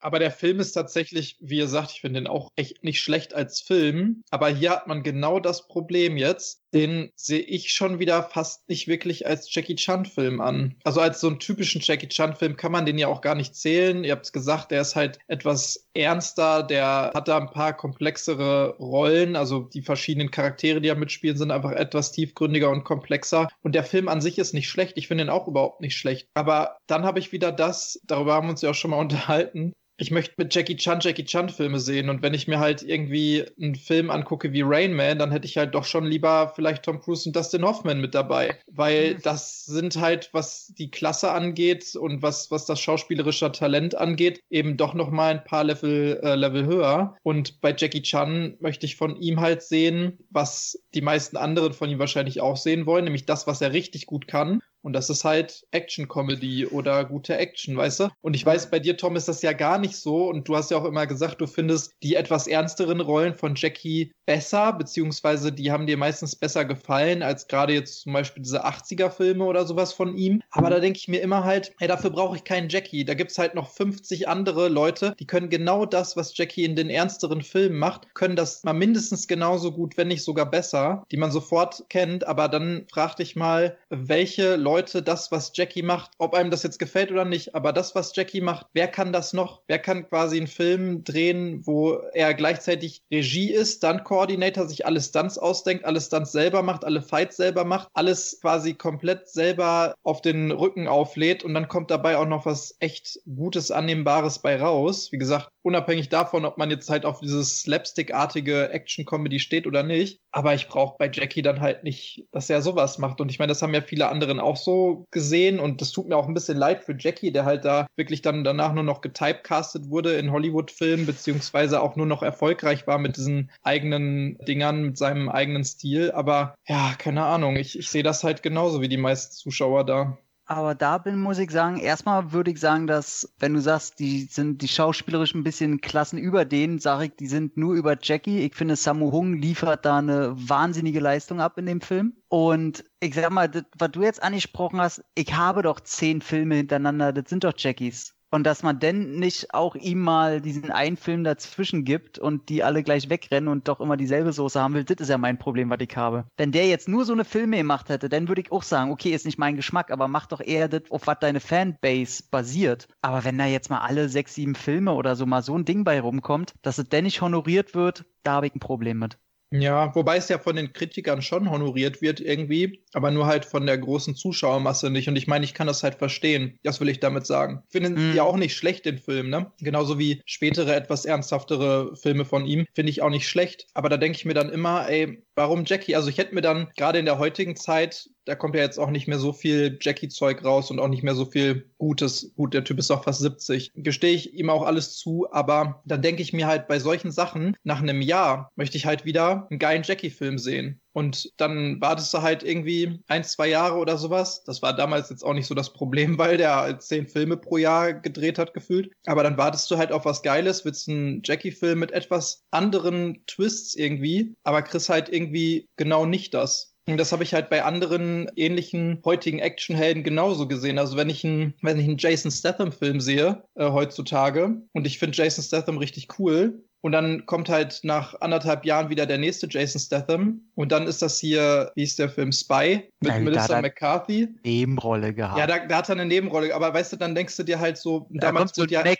Genau, sowas wie Mac, genau. Das ist ein, ein, gutes Beispiel dafür. Aber Jackie wurde ja damals auch immer, oder die Filme wurden ja auch immer als Jackie-Filme beworben. Die Produzenten wussten und das Marketing wusste, was die Leute von Jackie wollen. Und dann kommt halt sowas dabei raus. Bei Jason Statham denkst du, boah, wenn ich jetzt mal sowas wieder hab wie Transporter oder halt ein paar andere geile Filme, die danach kommen, wo halt einfach richtig Haut drauf Actioner gegeben hast. Und dann kommt halt hinterher irgendwas, wo er jetzt versucht, irgendwie so halbgar was Ernsthaftes zu spielen spielen, dann denkst du dir so, ja, das hätte ich jetzt nicht gebraucht. Den Film, den habe ich halt auch wieder vergessen, weil da habe ich andere Filme, die sind besser. Ja, da ticken wir dann einfach anders. Ähm, ja, das also ich, ich brauche einfach nicht immer die, doof ausgedrückt, jetzt dieselbe Soße. Ich mag das immer, wenn ich verschiedenste Facetten von dem sehe. Deswegen sind ja auch, das Gespräch hatte ich schon mit Van Damme jetzt auch gehabt, die die letzten beiden Filme nicht so mochten, weil das ja auch eher Charakterdram war und so und ich fand die auch super geil. Ich mag das immer von einem Schauspieler denn so, so verschiedenste Facetten zu sehen und genießt das dann auch richtig. Ist halt so. Wir beide finden ja den Film gut, von daher würde ich sagen, kommt jetzt eine Kollaboration, wo ich tatsächlich erst vor, weiß ich ich gar nicht, jetzt vor einem Monat oder so mitbekommen habe, dass dieser Regisseur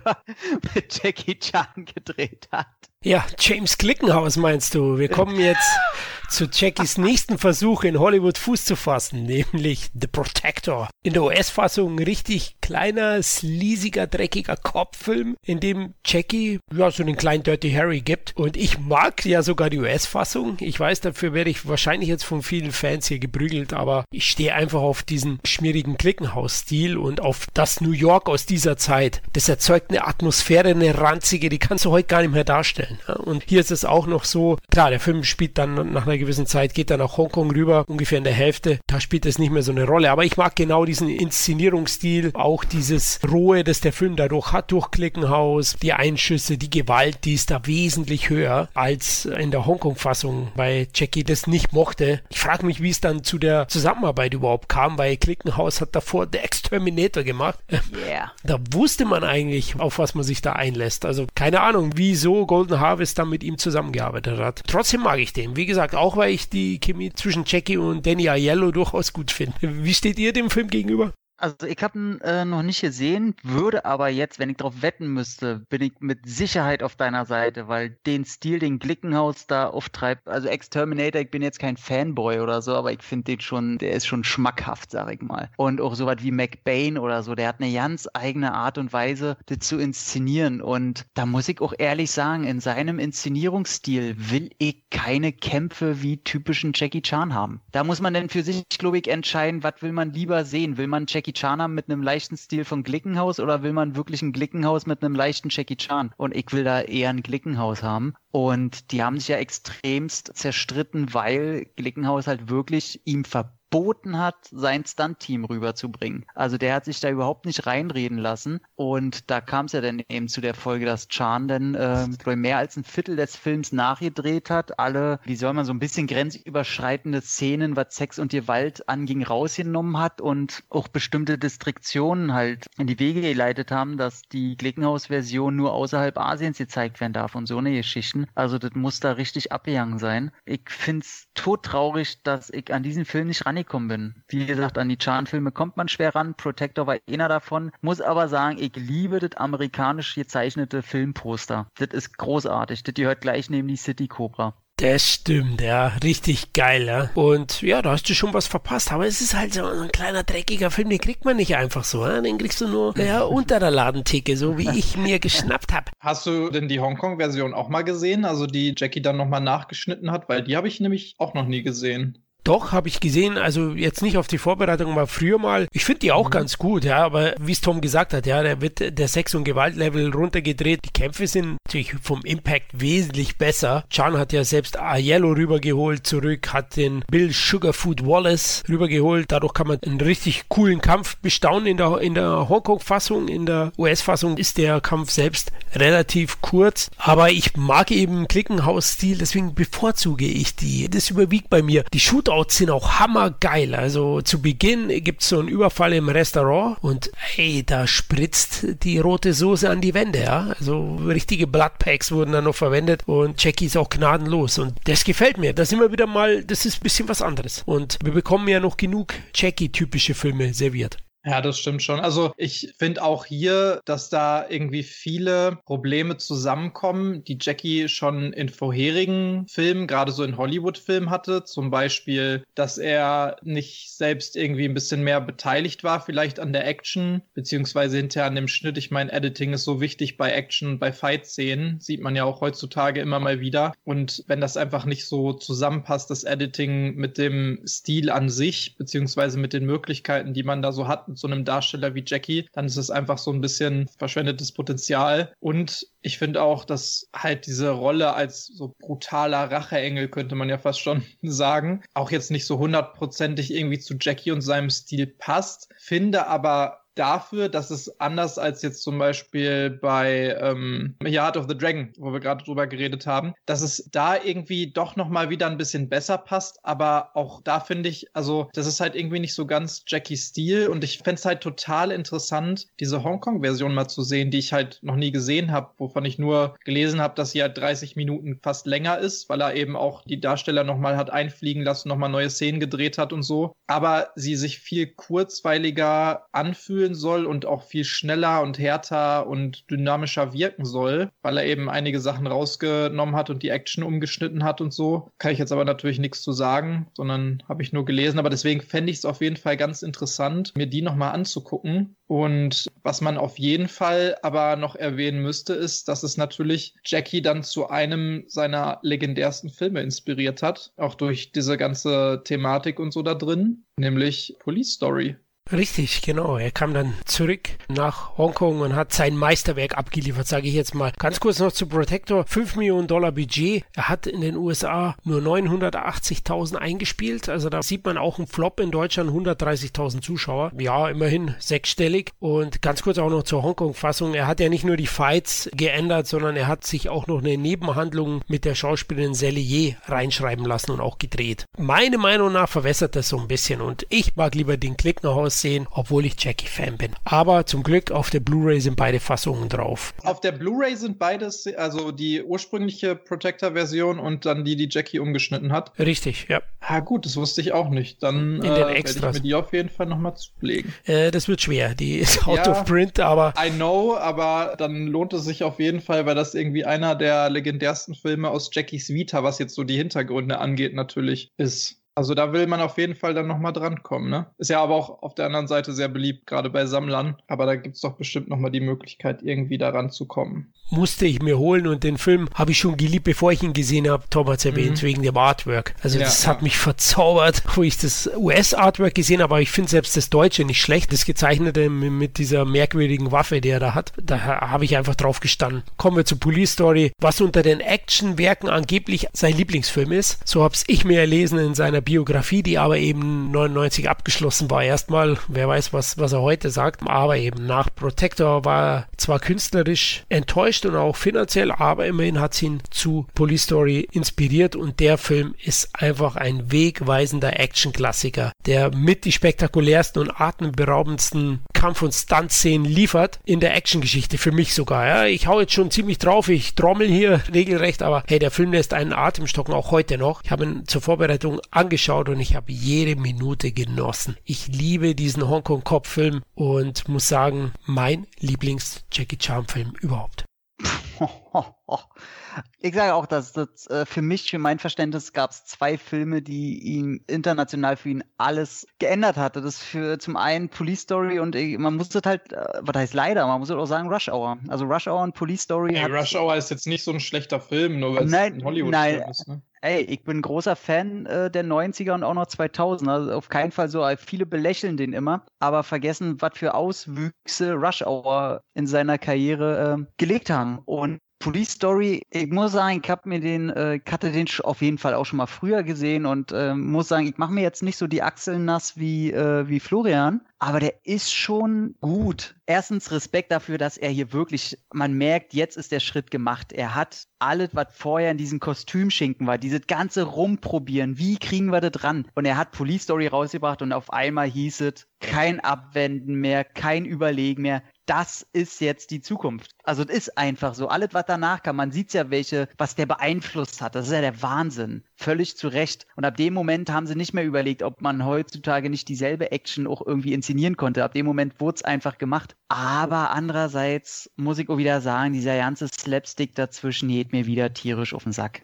Ich kann's nicht. Ich kann's einfach nicht. Diese die ganze Verwechslungsspiele dazwischen viel zu lang und was das soll und denn nicht nur, dass es nicht passt irgendwie, sondern auch, dass die Charaktere dadurch immer wechseln. In ernsten Szenen müssen die wirklich charakterlich was durchmachen und dann hast du fünf Minuten später wieder so ein Slapstick, wo du dir denkst, du bist hier bei einer, weiß ich nicht, bei irgendeiner komischen Reise im verrückten Flugzeug oder so ein Quatsch. Und da sage ich, ey, nee, das tut mir einfach wahnsinnig leid. Trotzdem allein für die letzten 10, 15 Minuten im Einkaufszentrum und äh, viele andere Kampfszenen und Actionszenen, da ist schon ein Brett. Der Einstieg, der Einstieg in dem Slum, unglaublich. Mit dem Bus. Jo, jo. Ja, mit dem, mit dem Bus war geil, aber davor, ja. Ja, genauso wie Humor wird halt Action altert halt auch, ne?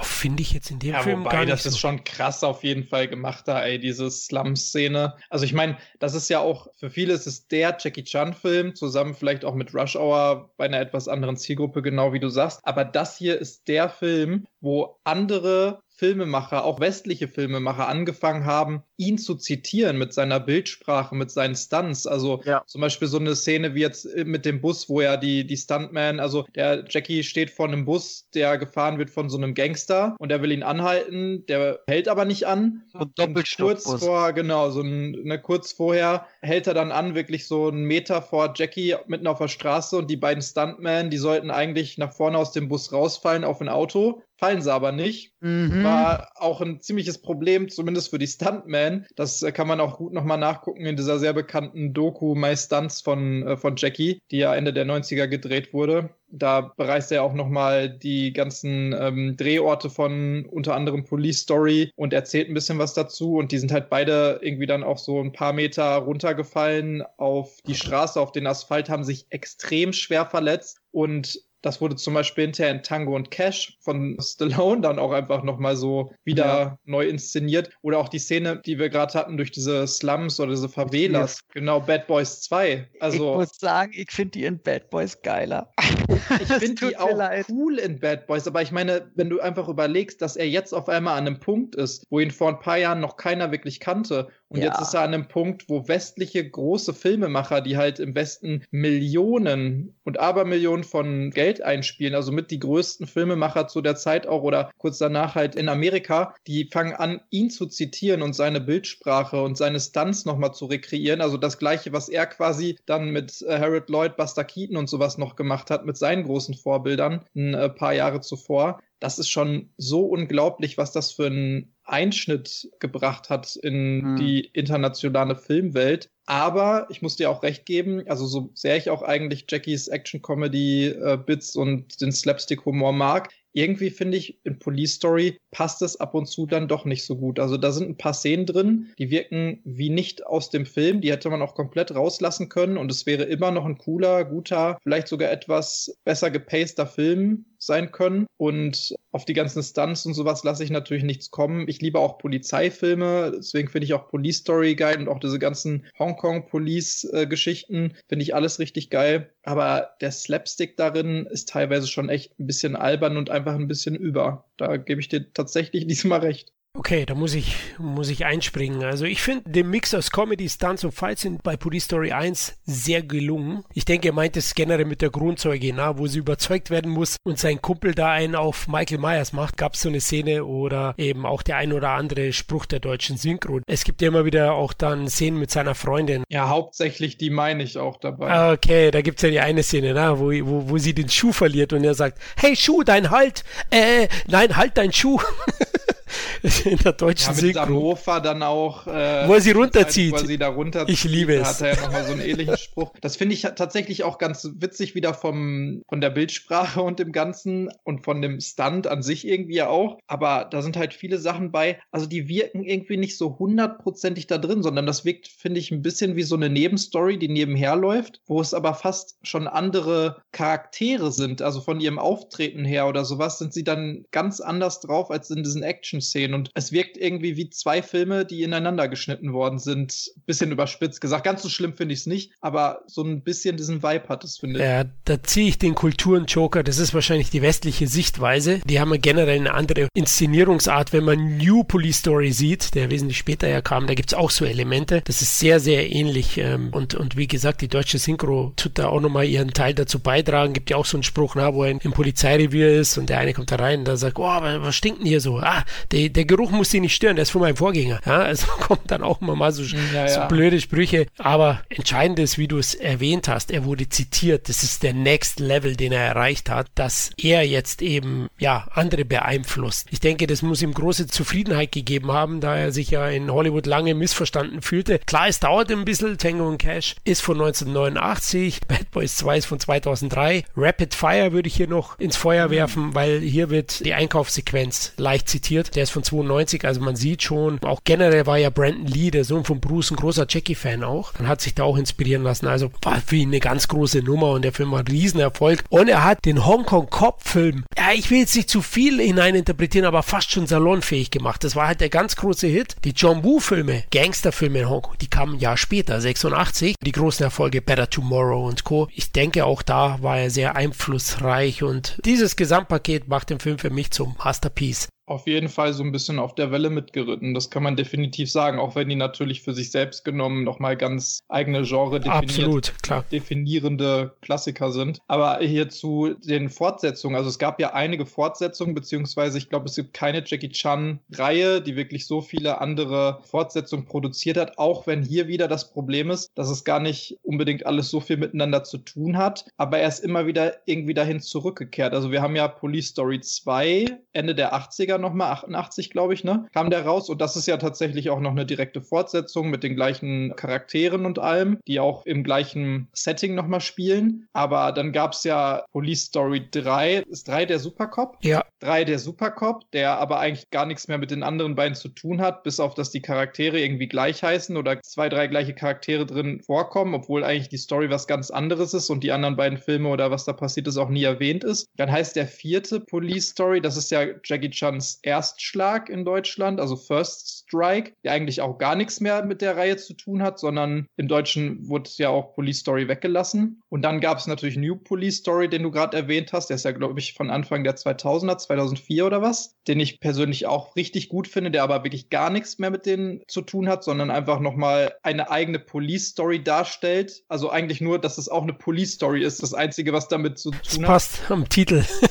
genau. Und dann gibt es noch hier diesen Police Story Back for Law, also einer seiner fast schon neuesten Filme, könnte man sagen, von vor ein paar Jahren noch. Und der ist auch okay, aber der hat auch wiederum gar nichts mit den anderen davor zu tun, sondern hat auch wieder nur Jackie Chan als Polizisten als einzige Parallele. Aber er ist immer wieder dahin zurückgekehrt, was halt auch zeigt, wie wichtig das für seine Karriere ist und wie wichtig alleine diese Art von Filmen und wie viel er damit verbindet, also wie wichtig diese Art von Film für ihn ist. Und es ist alles irgendwie ziemlich geil geworden, was danach noch kam, finde ich. Jackie Chans Erstschlag finde ich immer noch einen richtig geilen Film auch. Absolut. Und Police Story 2, zu dem kommen wir noch. New Police Story hast du ja auch schon lobend erwähnt. Der ist auch nicht schlecht. Also ja, und er war endgültig angekommen, glaube ich, auch in Hongkong ähm, mit diesen Filmen, die auch international sich nochmal wesentlich besser verkauft haben. Ganz großer Hit. Interessant war ja auch nochmal stunttechnisch, ne? Der Stunt im Einkaufszentrum war für ihn sehr schmerzhaft. Da gleitet er ja diese Beleuchtung darunter und hat sich dann auch äh, den Rücken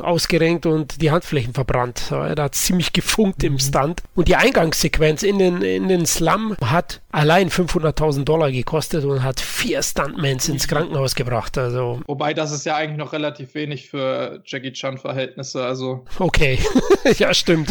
Der hat seine eigenen Regeln auf jeden Fall. Ja. Fand ich auch geil mit dem Bus, ne? wenn er mit dem Regenschirm sich hinhängt. Das ist einfach geil. Und auch wieder so eine Buster Keaton Reminiszenz, ne? Genau, genau. Und wie auch immer die die Umgebung mit einbindet oder Alltagsgeräte, das das hat er immer super gemacht und das sind so große Stärken finde ich von seinen Filmen auch. Also Police Story, der endgültige Startschuss zum Asiens Superstar und es ging weiter mit einer nächsten Reihe, die sehr erfolgreich wurde und die auch ein paar Fortsetzungen hatte, nämlich, ich hatte es erwähnt zu Beginn von Project A. Jackie war großer Fan von Der Jäger des verlorenen Schatzes und hat dann mit seinem Drehbuchautor Edward Tang, auch vorhin erwähnt, sich zusammengesetzt und das erste Abenteuer des asiatischen Falken entwickelt, der Asian Hawk nämlich Der rechte Arm der Götter in Deutschland oder Armor of God von 1986. Und ja, der Film ist nicht ganz so gelungen, muss ich ganz ehrlich sagen. Ich hatte den besser im Kopf. Er hat ein paar tolle Stunts, ein paar schöne Sachen. Ich finde aber die Fortsetzung Mission Adler in Deutschland finde ich wesentlich besser und steht weiter oben in meinem Ranking. Aber es war auch ein Film, der sehr einschneidend war für ihn, denn danach konnte er nicht mehr alle Stunts machen selber. Also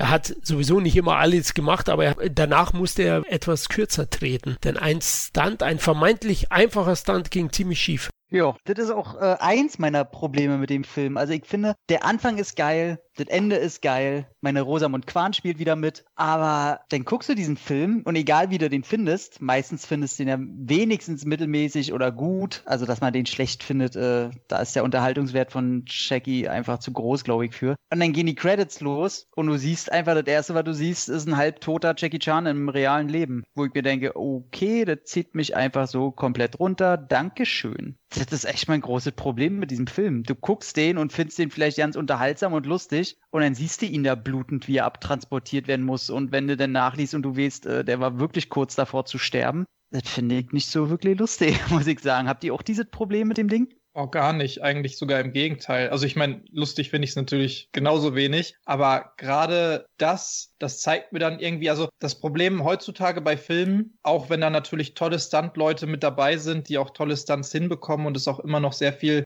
gutes Handwerkliches gibt heutzutage, habe ich immer das Gefühl, ja, ist ja nichts Besonderes, weil es gibt halt CGI. Also du kannst heutzutage alles verstecken, ohne dass du es sehen würdest. Und weil ich ja weiß, dass Jackie schon ein paar Mal fast gestorben ist, also ob das jetzt alles so schlau ist oder nicht, das sei mal dahingestellt und dass ich mir, wenn ich damals das schon alles so mitbekommen hätte, gewünscht hätte, dass Jackie das vielleicht mal lässt, damit wir halt noch zehn weitere Jackie Chan Filme bekommen und nicht nur einen und er sich kaum mehr bewegen kann oder nur noch im Rollstuhl sitzt. Das ist natürlich auch alles klar. Aber gerade weil ich immer gesehen habe, dass er da fast gestorben ist, dass er sich da irgendwie über 200 Mal irgendwas gebrochen hat und äh, weiß ich nicht was, habe ich bei jedem Stunt, auch in den Filmen danach und auch davor, immer das Gefühl, Alter, das ist wirklich gefährlich, der hat das da gerade echt echt gemacht und da fiebert man dann halt wirklich mit, anstatt zu denken, wie heutzutage eben, ja gut, es wird zu keinem Zeitpunkt irgendjemand ernsthaft in Gefahr gewesen sein und das ist alles irgendwie nichts Besonderes mehr und bei solchen Filmen, da denkst du dir immer noch, Alter, wie hat der das da gerade gemacht, obwohl es halt null CGI gibt? Es gibt nur Practical Effects. Ist der da wirklich gerade nur Hauch dünn irgendwie dem Tod entronnen oder sowas. Und das finde ich, das, das macht es noch viel aufregender, diese Filme zu gucken. Was natürlich, wie gesagt, die Gefahr und die Produktion dahinter angeht oder sowas. Ja, muss man natürlich auch die andere Seite sehen. Aber ich finde, das ist eigentlich rein für den Schauwert der Jackie-Filme eher ein Pluspunkt. Hm, okay. Aber, ähm, also was ich am Anfang cool finde, ist natürlich, ey, ich glaube, diese ganze Szene, wo er gegen diese, was soll das sein, Kannibalenvolk oder so, wahnsinnig witzig, wie er auch einfach Schon von witzig. dieser Statue, diese Anbeten der Kopf runterfällt und er seinen eigenen Kopf einfach dahin hit und dann mit dieser blöden Fantasiesprache. das ist so ja. dumm und äh, finde ich großartig. Wo sie Schlitten fahren, ne, den Berg runter.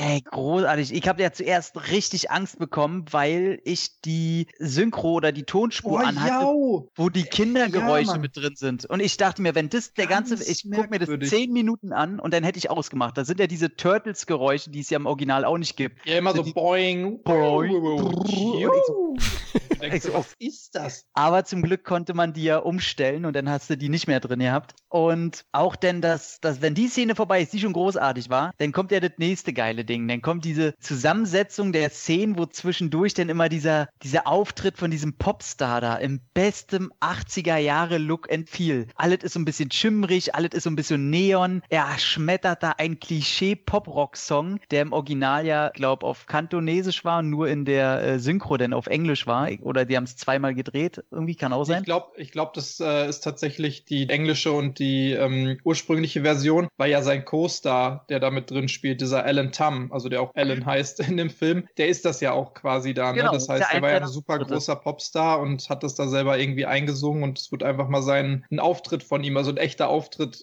mit da reingekattet. Super gut. Fand ich, äh, fand ich schon sehr cool und auch der, der Auftritt der Losers, diese Popband, die im Fernsehen erscheint, die ja auch eine Reminenz ist an eine bekannte Band, die es da wirklich mal gab, die The Winners hießen. Wo auch dieser Alan Tam, glaube ich, mit dabei war. Ne? Das war ja seine Band jung, früher, ne? Und ich dachte mir, die ersten 20, 25 Minuten wirklich, warum habe ich diesen Film damals eher nicht so cool gefunden? Naja, und dann kommt der Mittelteil des Films und ich denke mir, ach deswegen, naja. Und den geilsten Stunt, ich weiß, der ist wahrscheinlich total lapidar, aber ist dieses Ding mit seinem Kaugummi. Ey, das Ding liebe ich ja. Locker wieder 500 Takes oder sowas gebraucht. Wo er sich doch immer fast verschluckt.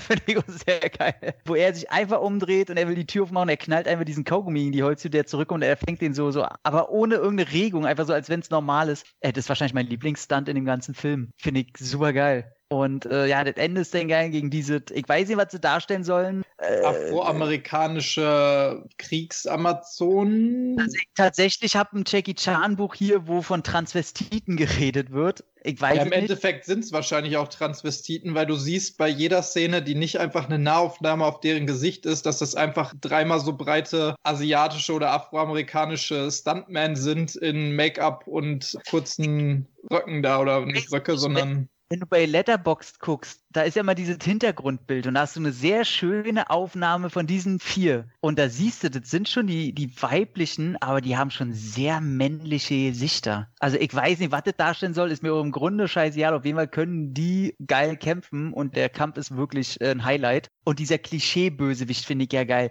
Also wenn Bösewichte wirklich so einen Teufelsmantel tragen wie äh, zu besten Dr. Fu Manchu-Zeiten und noch so, so einen bösen Schnorres haben und der Typ, der wurde ja früher generell auch gecastet, immer für so Klischee-Bösewichtrollen in Serien und so weiter, ja, dann hat er mich eigentlich schon. Aber Mann, dieser Mittelteil, der ist wieder so bocklangweilig und blöder Slapstick und der funktioniert einfach nicht. Aber der Rest ist gut.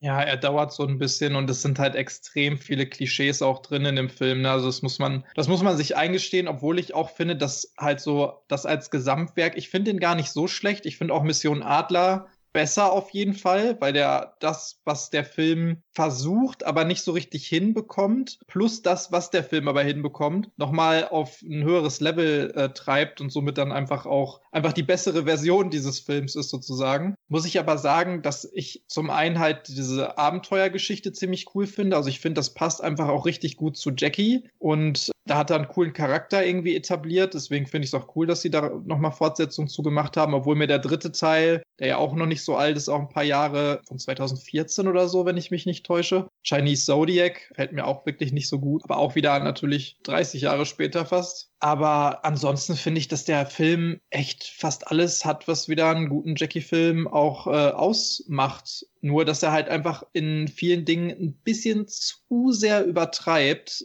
aber der hat ja eine halbwegs verständliche Story, die mir auch ausreicht. Man sieht, dass er hier auch schon Erfahrungen gesammelt hat, was Regie angeht und was so das Handwerkliche irgendwie angeht. Der hat ein paar interessante Sets, die aber teilweise leider sehr billig aussehen, gerade so später in der Höhle und so. Der hat coole Fights, sehr besondere Stunts, auch zum Beispiel ganz am Ende, wo er dann vom Berg da auf diesen Heißluftballon springt, auch wenn das irgendwie uh. rein logisch überhaupt keinen Sinn macht, wie das alles. Also er springt da von diesem, weiß nicht, 50 Meter hohen Berg und auf einmal ist er im Freefall aus einem Flugzeug in 10 Kilometern Höhe und ja der äh, Heißluftballon ist auch voll weit weg von diesem Berg und also, ja, aber als Stunt an sich ist es halt doch wieder sehr geil, dass er sich ein paar Mal wirklich sehr stark da verletzt hat auch. Das sieht man ja auch tatsächlich daran, dass er ganz am Anfang in dieser Szene mit den Ureinwohnern noch kurze Haare hat, obwohl mhm. man ihn ja sonst in den vorherigen Filmen eigentlich meistens mit seiner komischen langen Matte gesehen hat, die, die typisch für ihn war. Und zack, nach kurzer Zeit hat er die dann doch wieder, weil er hat sich nämlich über seine komische Schädelverletzung, die er hatte, wo mhm. auch seitdem irgendwie so ein Plastikstöpsel in seinem äh, Schädel mhm. steckt, einfach die Haare wieder drüber wachsen lassen. Und der ist auch seitdem ja auf einem Ohr schwerhörig, was natürlich auch problematisch ist bei Stunt-Szenen oder bei Fight-Szenen, wo du halt auch wissen musst, was um dich herum abgeht und solche Geschichten. Wie du sagst, man sieht es ja auch in, der, in den Outtakes. Was ich interessant finde, ist, was mir da auch zum ersten Mal so richtig aufgefallen ist, seine Karre auch. Also das hat ja schon fast James Bond-Vibes, dieser Mitsubishi, ja, den er da fährt, der halt echt geil ausgestattet ist und dann kann der da also so Batmobil-mäßig äh,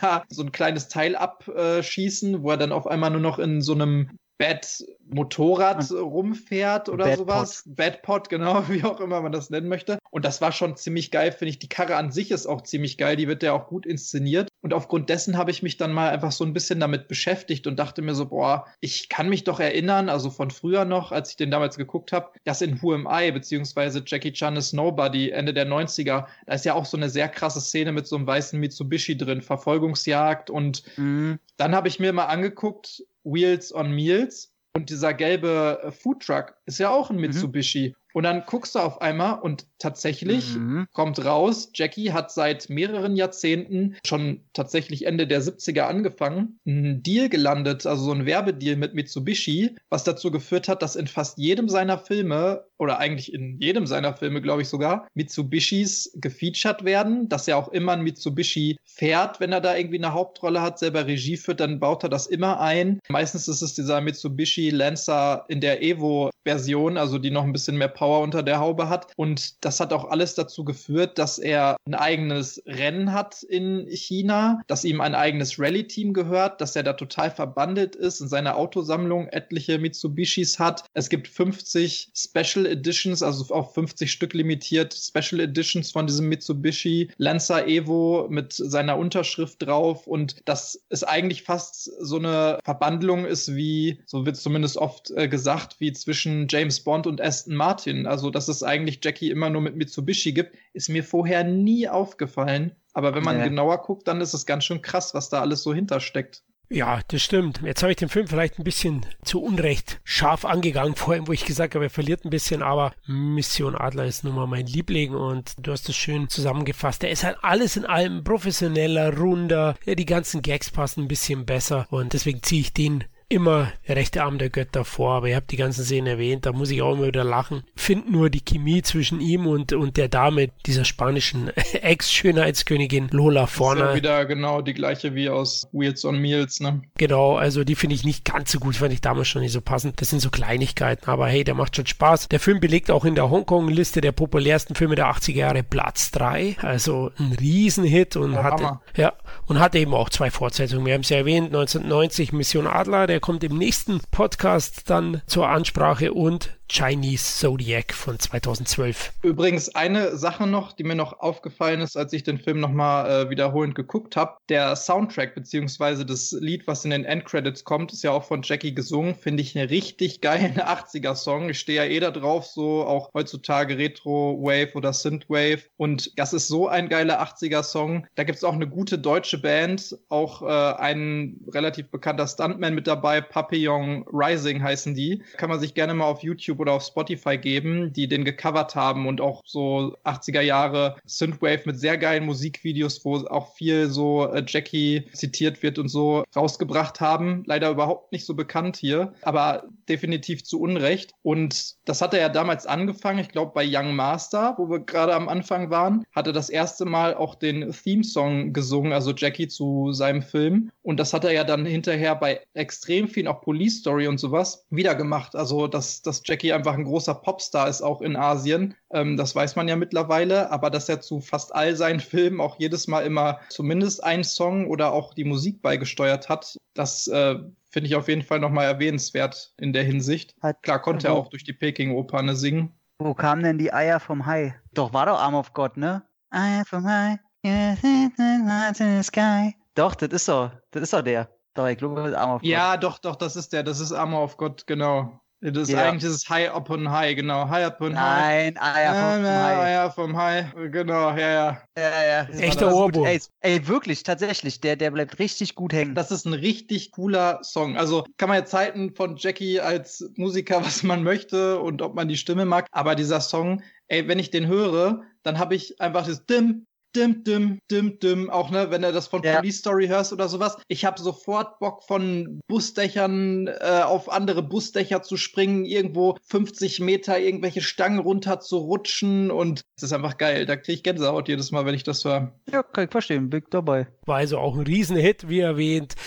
Jackie, einfach ein Multitalent, was der alles konnte. Und äh, 86 hat er nicht so viel gemacht aufgrund dieses misslungenen Stunts. Das war ja wirklich was ganz Banales. Da ist einfach vor einer Steinmauer gefallen in Jugoslawien, ehemalig Jugoslawien. Na, der Ast, der Ast ist abgebrochen. Genau, der Ast vom Baum, genau. Und da ist er auf den Felsen gekracht. Aber es ist während dieser Aufnahmen da, glaube ich, bei diesen Felswänden da bei den Kannibalen irgendwo passiert, was wahrscheinlich Jugoslawen waren. Zu der Zeit heute Kroaten, weil es wurde ja bei Zagreb inszeniert. Ja, 86 hat er noch einen Film mit seiner Produktionsfirma Golden Way produziert, nämlich Freche Jungs oder Naughty Boys und hat nochmal eine kleine Gastrolle dabei gehabt. Zudem war er auch als Startkoordinator beteiligt. Ich habe den nicht gesehen, ihr? Nee. Hört sich auch irgendwie an wie ein schlechter Porno. Ja. Also auch mal wieder was anderes. Aber der soll äh, verdammt eine richtig geile Action-Szene drin haben, ne? Ja, angeblich und äh, deswegen sollte man ihn vielleicht mal gesehen haben, wir als Action-Fans, aber leider kommt man den nicht auftreiben. Jackie wollte auch generell ein bisschen kürzer treten aufgrund der schweren Kopfverletzung und hat dann in dem Folgejahr nicht mehr ganz so viele Filme produziert. Ich meine, 85 waren es gefühlt, Tobi, du hast gesagt, 10 Stück und 87 habe ich jetzt in seinen Credits nur einen einzigen Film entdeckt, nämlich Project A Part 2 oder bei uns Projekt B. Oh, das erste Mal, dass die Leute einen wirklich logischen Titel für einen äh, Jackie Chan-Film und vor allen Dingen auch eine Fortsetzung gefunden haben. Kann ich nur noch mal klatschen. Die Deutschen können es doch noch. Also sie sind lernwillig, haben sie geschafft. Und dem finde ich auch sehr gut. Habe ich aufgefrischt im Zuge des Podcastes und ist eine tolle Mischung aus atemberaubende Stunts, furiose Fights für mich und hat dann auch wieder gelungene Slapstick-Comedy. Leider sind ja seine beiden Picking Opera Brothers nicht dabei, Sammo Hung und Yao Bao. Die waren zu dem Zeitpunkt beschäftigt mit Operation Eastern Condors. Auch ein geiler Film. Deswegen hier nicht dabei, aber Project B ist definitiv sehenswert und einer der stärkeren Jackie von den 80ern, oder seht ihr es anders?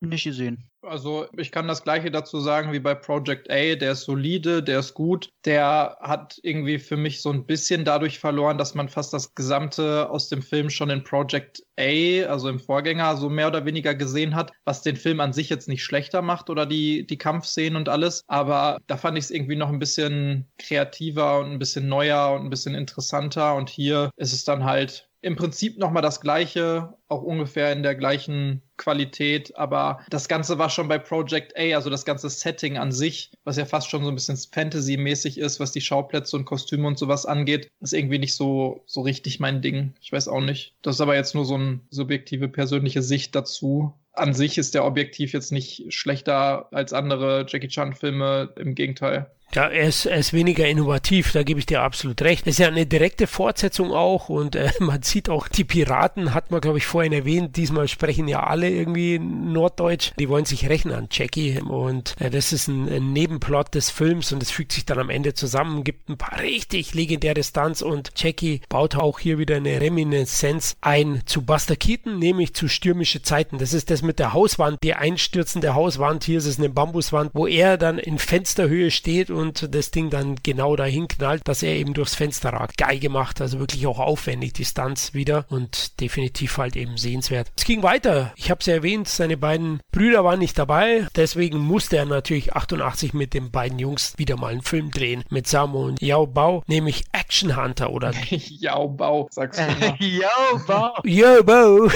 ja, genau. Ich kann mich immer rausreden auf meinem bayerischen Dialekt.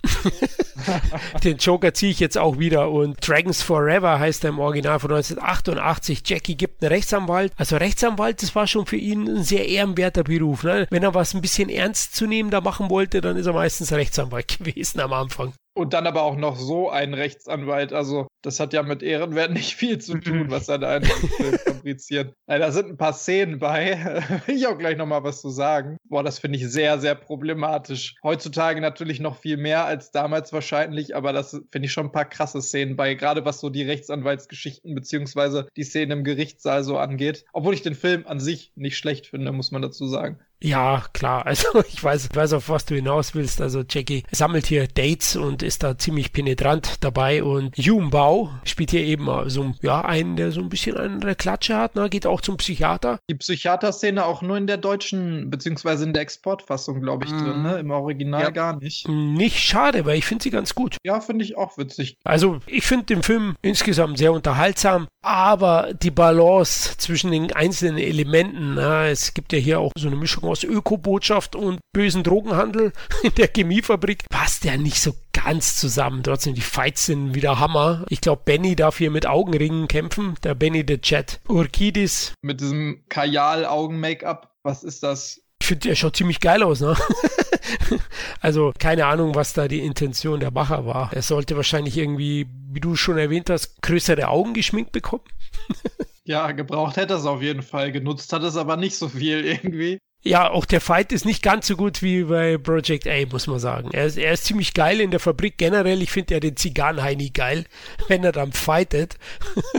Ja, der Oberboss. Yuan Hua, der auch einer äh, aus der Peking-Oper ist, ne? Der auch den Vermieter in Kung Fu Hustle hinterher da äh, gemimt hat später. Und der zusammen mit Corey Yuan und halt eben den drei, Jackie, Samo und Yuan Biao, auch jetzt quasi zu fünft aus, wie hießen die nochmal damals? Die hatten doch auch so einen Namen. Ist Seven Little Fortunes, glaube ich. Also sieben der erfolgreichsten Abgänger aus der Peking-Oper, die auch alle diesen Yuan-Namen dann hatten. Und er ist einer von denen, wo ich auch immer dachte, das ist halt ein ganz guter Schauspieler. Und als ich den das erste Mal gesehen habe und halt nicht wusste, dass das einer auch aus der Peking-Operschule ist, auf einmal hat er da seine Kicks ausgepackt und zum Ende da auch nochmal, du hast den doch auch jetzt vor ein paar Tagen noch gesehen, ich auch, Flo, wo der dann da komisch in, in der Endszene auf dieser Leiter hoch und runter rutscht oder auf dieser komischen Treppe und so ganz, ganz merkwürdige Akrobatik-Szenen hat. Also es ist schon merkwürdig, aber irgendwie ist es auch witzig und auf jeden Fall akrobatisch beeindruckend. Der kann schon was. Ja, absolut.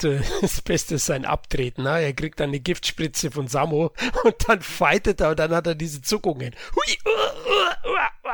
Also herrlich. Auf was ich nochmal kurz hinaus wollte, ist, warum ich Nikatsu gelungen finde, der Mittelteil mit den Liebesschwüren von Samu und Jackie. Ach du heilige Scheiße. Einschließlich Gesangseinlagen. Puh, da bin ich dann doch vom anderen Planeten.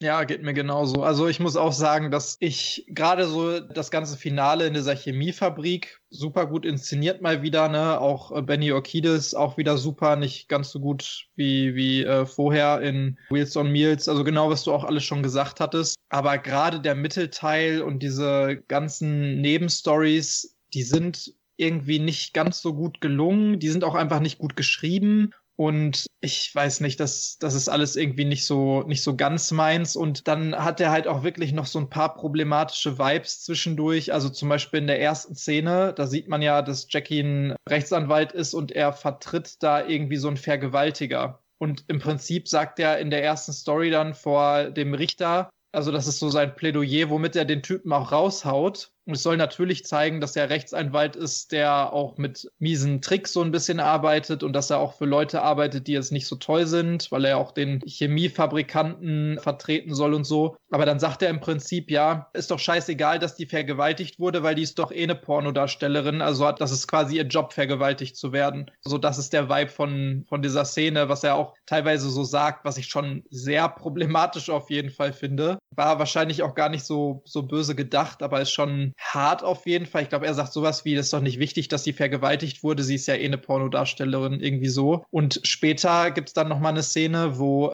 er vor Gericht seine Freundin, der auch die Liebe geschworen hat, die aber rausgefunden hat, dass er eigentlich ne, für die Gegenseite arbeitet, bla bla. Im Endeffekt haben die sich überworfen und er möchte jetzt aber sie wieder zurückgewinnen. Dann ist sie im Zeugenstand. Er ist da der Anwalt und dann sagt er ihr nochmal, du stehst jetzt unter Eid, du musst die Wahrheit sagen. Dann sagt sie ja und dann fragt er sie, ja, liebst du mich? Was sicherlich als sehr cheesy Szene gedacht war, die natürlich auch irgendwie romantisch sein soll und so. Aber sie will dann nicht antworten. Und dann sagt der Richter im Prinzip sowas wie, ja, Sie sind eine Frau, da ist das was ganz Normales, dass ein Mann sie fragt, ob sie ihn lieben und sie müssen das jetzt beantworten. Ich befehle ihnen das sozusagen als Richter, weil ich das entscheide. Und dann sagt er nochmal zusätzlich, werden sie ein Mann, dann wäre das was ganz anderes und absolut nicht normal, dass ein anderer Mann sie fragt, ob sie ihn lieben. Aber so sind sie eine Frau, das ist was ganz Natürliches, also beantworten sie jetzt seine Frage los. Wo ich mir dann denke so, wow, war diese super zufällige homophobe Szene jetzt so notwendig innerhalb dieses Films? Warum ist das da jetzt drin? Das hat alles sehr, sehr problematische Züge auf jeden Fall zwischendurch und irgendwie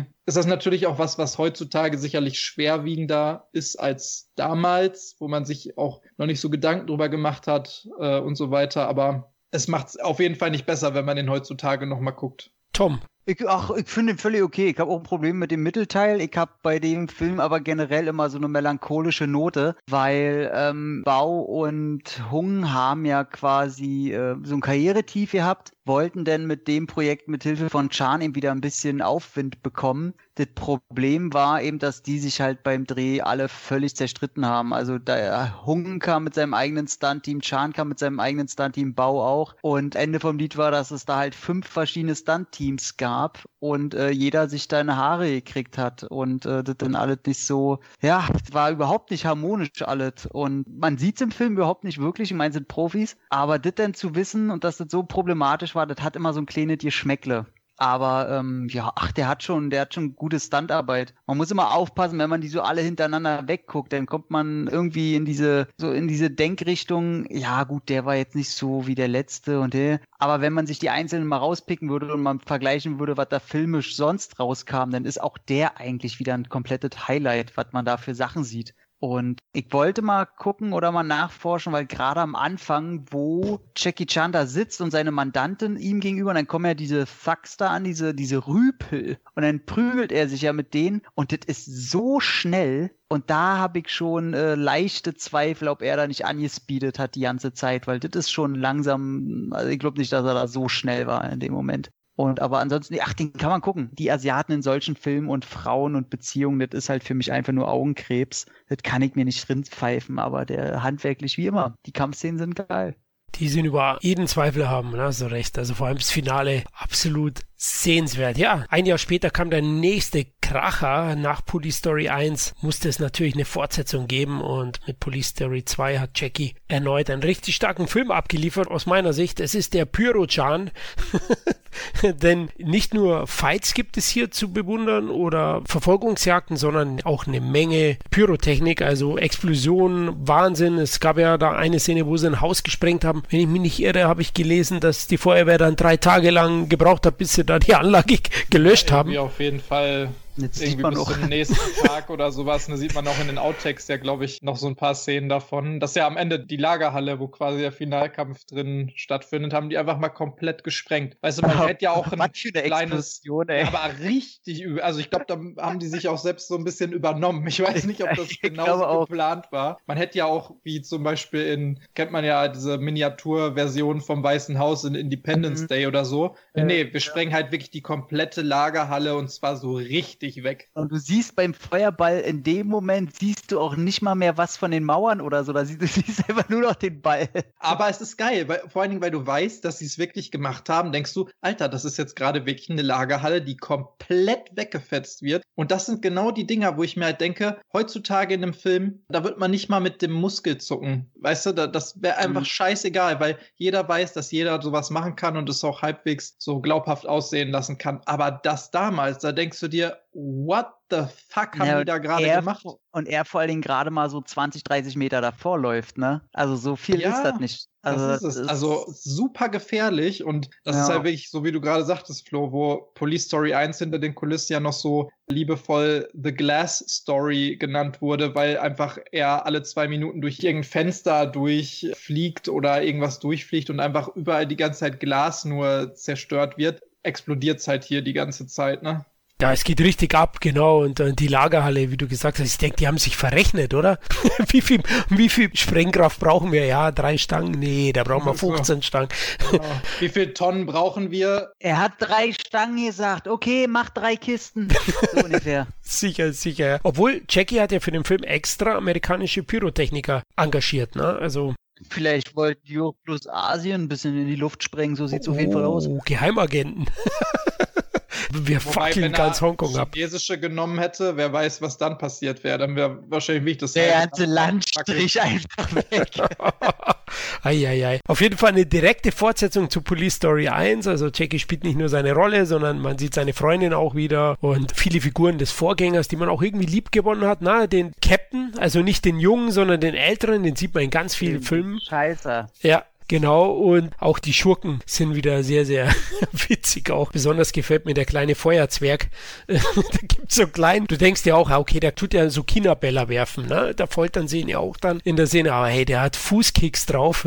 Jackie, der kriegt so richtig auf die Fresse. Ja? Der, der, der lässt ihn fliegen. Und ich weiß nicht, wie groß der ist. Vielleicht 1,40? Das ist- Keine Ahnung. Also ein echter Kampfzwerg. Darf man das heute noch sagen, Tobi? Kampfzwerg? Nee. Man darf alles sagen, das ist unser Es Podcast. ist auf jeden Fall nicht verboten, das zu sagen. Ne? Okay, okay. That's the spirit. Okay. Nee, also das finde ich richtig geil. Und übrigens, den Fight am Kinderspielplatz finde ich auch richtig geil. Ja, der ist schon Kult, ne? Also ich finde den äh, nicht mehr ganz so stark. Ich fand ja den ersten schon nicht übermäßig gut, aber ein bisschen säuft der mir auch ab, muss ich sagen. Wie hat selbe Problem. Zwischendurch zu viel Slapstick zwischen der super geilen und ernsten Action. Okay, gut, klar. Also da kann ich dir natürlich nicht helfen. Ähm, ich finde es ja noch gut ausgewogen in dem Film und bei den Police Story Filmen stört es mich nicht ganz so, weil ich irgendwie ja seine Freundin auch süß finde und das lustig, wie er mit ihr umgeht. Aber okay, klar, kann ich dann irgendwie nachvollziehen. Aber die deftigen Explosionen sind schon mal was anderes, ne? Die Szene, wo er, wo sie ihn anbrüllt die ganze Zeit, weil er nicht mit dem Flieger saß, finde ich, schon- find ich schon ein bisschen gut. Ach, übrigens, es gibt auch eine geile Szene, weil, weil Tobi es immer wieder erwähnt, dieses mittendrin statt nur dabei Gefühl, ne? wie man bei Tom Cruise heutzutage hat bei den Mission Impossible Filmen, wobei das kein Vergleich ist, weil die retuschieren eben das Sicherheitsgeschirr weg und so weiter. Aber, Aber selbst da ist ein guter Vergleich eigentlich, weil Ja. das einer der wenigen Ja, ist, die stimmt. du heutzutage noch siehst und auch weißt, der hat jetzt mal gerade eben drei Jahre lang Helikopter fliegen gelernt, damit er den Helikopter selber fliegen kann in der Szene in Mission Impossible Fallout oder so. Also ich finde den Vergleich auf jeden Fall tragbar. so, Ja. das, das freut mich. Äh, zum Beispiel auch Top Gun 2, ne? Er hat extra, haben sie die Dreharbeit um ein Jahr verschoben, weil er den F-16-Schein machen wollte. der Tom. Und jetzt wird er Astronaut. Geil, er kommt. Jo. Der dreht ja mit Linklater, dreht er dann. Naja, habe ich gehört, das ist schon Wahnsinn. Aber auf was ich hinaus wollte, bei dem Film ist, da gibt es eine, eine relativ banale Szene, wo Jack über die Straße geht und so ein, so ein Lieferwagen ihn anbumst. Oh ja. Und das war nicht geplant, ne? die haben sich verbremst. Beim ersten hat er viel zu früh gebremst und Jackie hat gesagt, hey Leute, das ist nicht spektakulär genug, du musst näher ran. Und beim zweiten bumst er ihn richtig an. Also krass. ja Finde ich auch sehr geil, die Szene. Ja, Tobi, wie findest du Police Story 2? Ich finde ihn auf jeden Fall auch solide, also auch wieder so ein bisschen wie bei Project B. Police Story 1, da kommt halt kaum irgendwas ran in der Hinsicht und Police Story 2 ist okay. Versucht, glaube ich, gerade durch diese Pyro-Szenen und diese ganzen Explosionsgeschichten nochmal einen draufzusetzen. Hat er jetzt für mich so als Gesamtwerk aber nicht unbedingt geschafft. Also da fand ich dann irgendwie andere in dem Jahr oder beziehungsweise in dem Jahrzehnt doch noch ein bisschen spektakulärer. Habe ich aber trotzdem gerne geguckt, auch aus den gleichen Gründen, äh, aus denen ich auch Police Story 1 schon gut fand. Ist eine super solide Fortsetzung und hat mir gefallen, ja.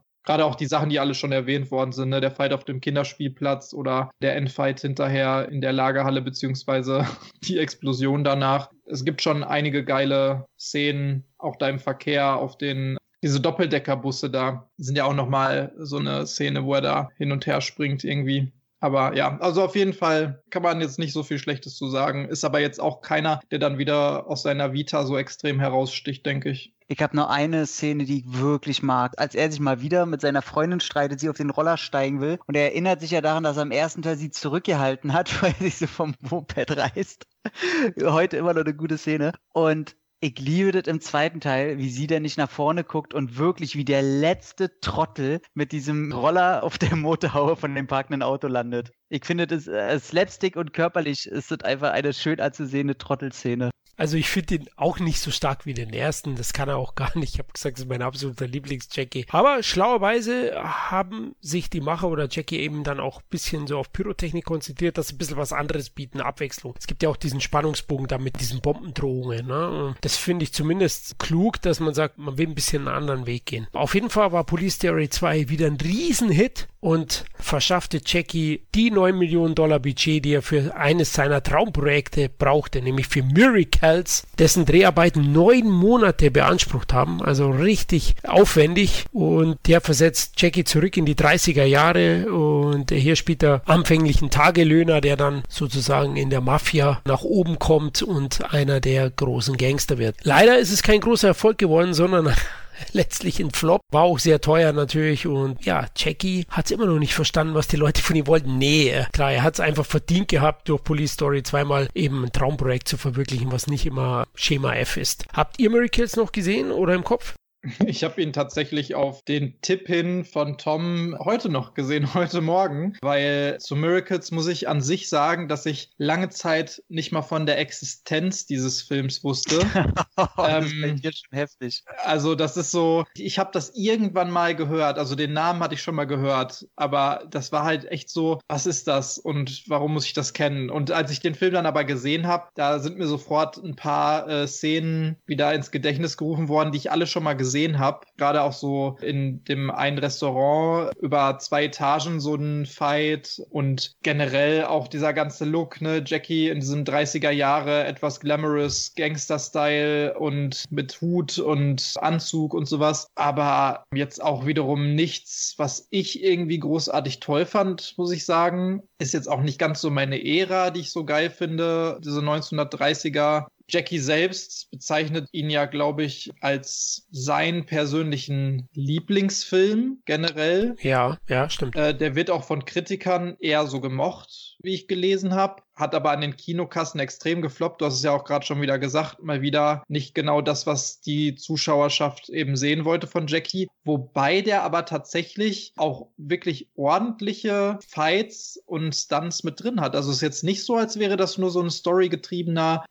Machtfilm irgendwie, der nichts zu bieten hätte in der Hinsicht. Also klar, der setzt ein bisschen mehr auf die Story und das Ganze drumherum, wo du gerade sagtest, der war relativ teuer. Ich glaube irgendwie mit 9 Millionen US-Dollar war das einer der teuersten Filme Hongkongs zu der, der, damaligen Zeit. Der teuerste Film, auch bis, war der nicht bis heute sogar? Okay, kann sogar sein, also auf jeden Fall sehr, sehr teuer, ne, mit 9 Millionen US-Dollar. Und man sieht es dem Film aber auch an, im positiven Sinne. Der hat wirklich tolle Schauwerte, die Sets sind unglaublich gut. Die haben es wirklich geschafft, ein cooles 30er Jahre Hongkong dahin zu bekommen, auch mit den Schauspielern. Und ja, der setzt aber eben nicht auf das, was einen Jackie-Film zu der Zeit so ausgemacht hat und der wirkt teilweise fast wieder so ein bisschen wie ein älterer Jackie Chan-Film aus den 70ern von seinem ganzen Vibe her. Also so diese Kostümgeschichten. Vielleicht ist es jetzt auch einfach nur wegen dem Setting, ich weiß nicht. Aber halt mit viel mehr Budget, handwerklich besser gemacht. Im Endeffekt aber weniger Fights, Slapstick und visuelle Comedy und mehr ja auf dieses Schauspielerische gesetzt und auf die Story zwischendurch. Und das ist leider auch genau das, was den Film so langweilig für mich macht. Ich kann nicht sagen, dass das ein schlechter Film ist, aber es ist halt auch irgendwie ein Film, durch den ich mich, ich will jetzt nicht sagen durchquälen musste, aber spannend fand ich den jetzt auch nicht gerade.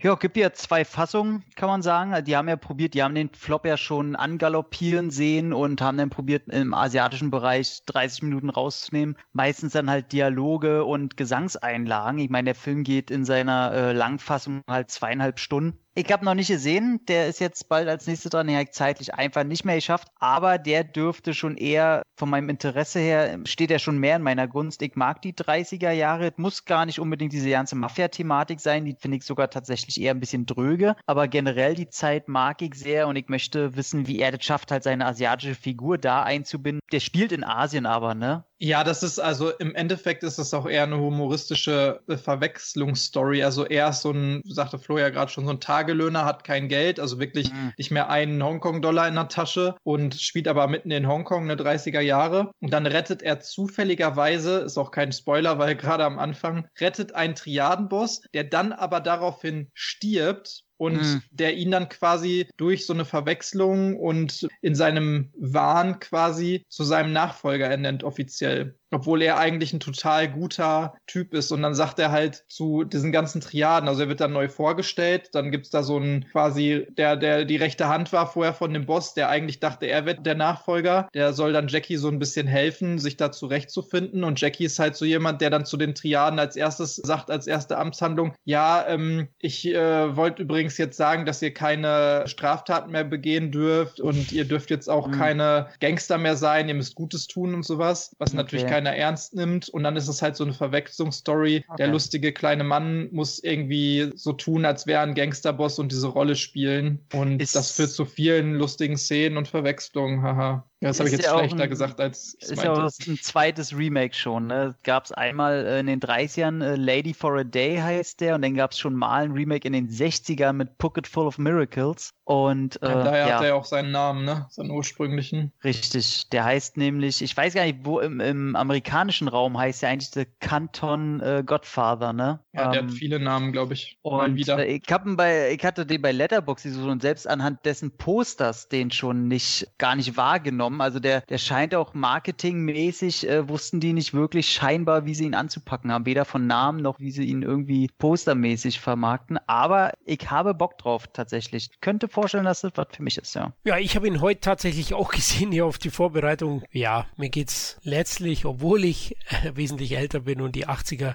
noch live mitbekommen habe, der Mittelteil, der zieht sich unglaublich, also hat viele Längen meiner Meinung nach. Der Beginn ist wirklich stark, die Anfangssequenz als Tagelöhner, atmosphärisch, aufwendig, das ist toll gemacht. Gibt auch ein paar nette Schießereien so im, im Chicago-Style der 30er Jahre, die sind auch ganz cool und ein paar Fights, also vor allem im Showdown, aber halt dazwischen ist so lang Leerlauf, dass ich den jetzt auch nicht nochmal anschauen würde. Der ist ja selbst in der gecutteten Version über zwei Stunden lang. Die merkt man, die zwei Stunden, ne? Die merkt man, das ist schon zapfig. Also ja, interessant ist es doch, weil, weil er sich mal anders präsentiert und weil es eben eine Herzensangelegenheit von Jackie ist. Deswegen war es mir eine Ehre, ihn anzuschauen, Jackie, aber ja, ich werde andere Filme vorziehen zur Wiedersichtung. Gut, dann sind wir durch. Der Film ist 1989 erschienen und somit haben wir die 80er durchgesprochen. Dann sind wir am Ende angekommen mit unserem zweiten großen Jackie Chan Podcast. In Teil 3 geht es dann in Jackies große Hollywood-Ära, oder? Ja, da fängt es auf jeden Fall an. Ja, würde ich auch sagen. Mit Rumble in the Bronx 95, das war ja, glaube ich, schon eine Co-Produktion. Da ist er richtig durchgestartet und viele spätere 90er-Titel, Supercops, sind dann sogar noch in Amerika in die Kinos gekommen, nachträglich. Ja, liebe Hörer, wir hoffen, es hat euch gefallen und ihr konntet den ein oder anderen Jackie-Filmtipp mitnehmen. Also es lohnt sich auf jeden Fall in den 80ern. Wir würden uns wie immer freuen, wenn ihr uns nach dem Motto liken, teilen, liebhaben, helft für andere besser sichtbar zu werden. Zudem könnt ihr uns natürlich auch weiter auf Patreon finanziell etwas unter die Arme greifen, um den Podcast und den Blog möglichst kostenneutral zu halten. Wir würden uns freuen. Jungs, vielen Dank, meine Picking Opera Brothers, für den heutigen Plauderausritt. Ja, es war mir mal wieder eine Ehre und ich freue mich auch schon auf den nächsten Teil. Vielleicht dann auch äh, wieder mit einem Gast wenn der nicht gerade zu tun hat und super wichtige Geheimprojekte in den USA drehen muss. Tolcha. Aber ja, da wird auf jeden Fall ein bisschen mehr dabei sein, was ich dann auch aus äh, eigener Erfahrung noch gesichtet habe und nicht irgendwann im Nachhinein, als ich mich damit beschäftigt habe. Das ist dann mehr so mein Jahrzehnt, was jetzt den Output nicht unbedingt besser macht. Aber es hat mir sehr viel Spaß gemacht, mal wieder. Ich hoffe, euch hat es genauso viel Spaß gemacht und bis zum nächsten Mal. Danke. Ja, 90er wären geil. Ich freue mich jetzt schon. Ach, Rush Hour, ey. Das wird, das werden meine fünf Minuten, Leute. Ich freue mich. Und ich auch. Es wird ein echter Rumble in der Bronx, denke ich. Dann, liebe Hörer, macht's gut. Bis zum nächsten Mal. Ciao. Sin Entertainment Talk. Der Podcast des Entertainment Blogs. Der Fan Talk über Filme und Serien.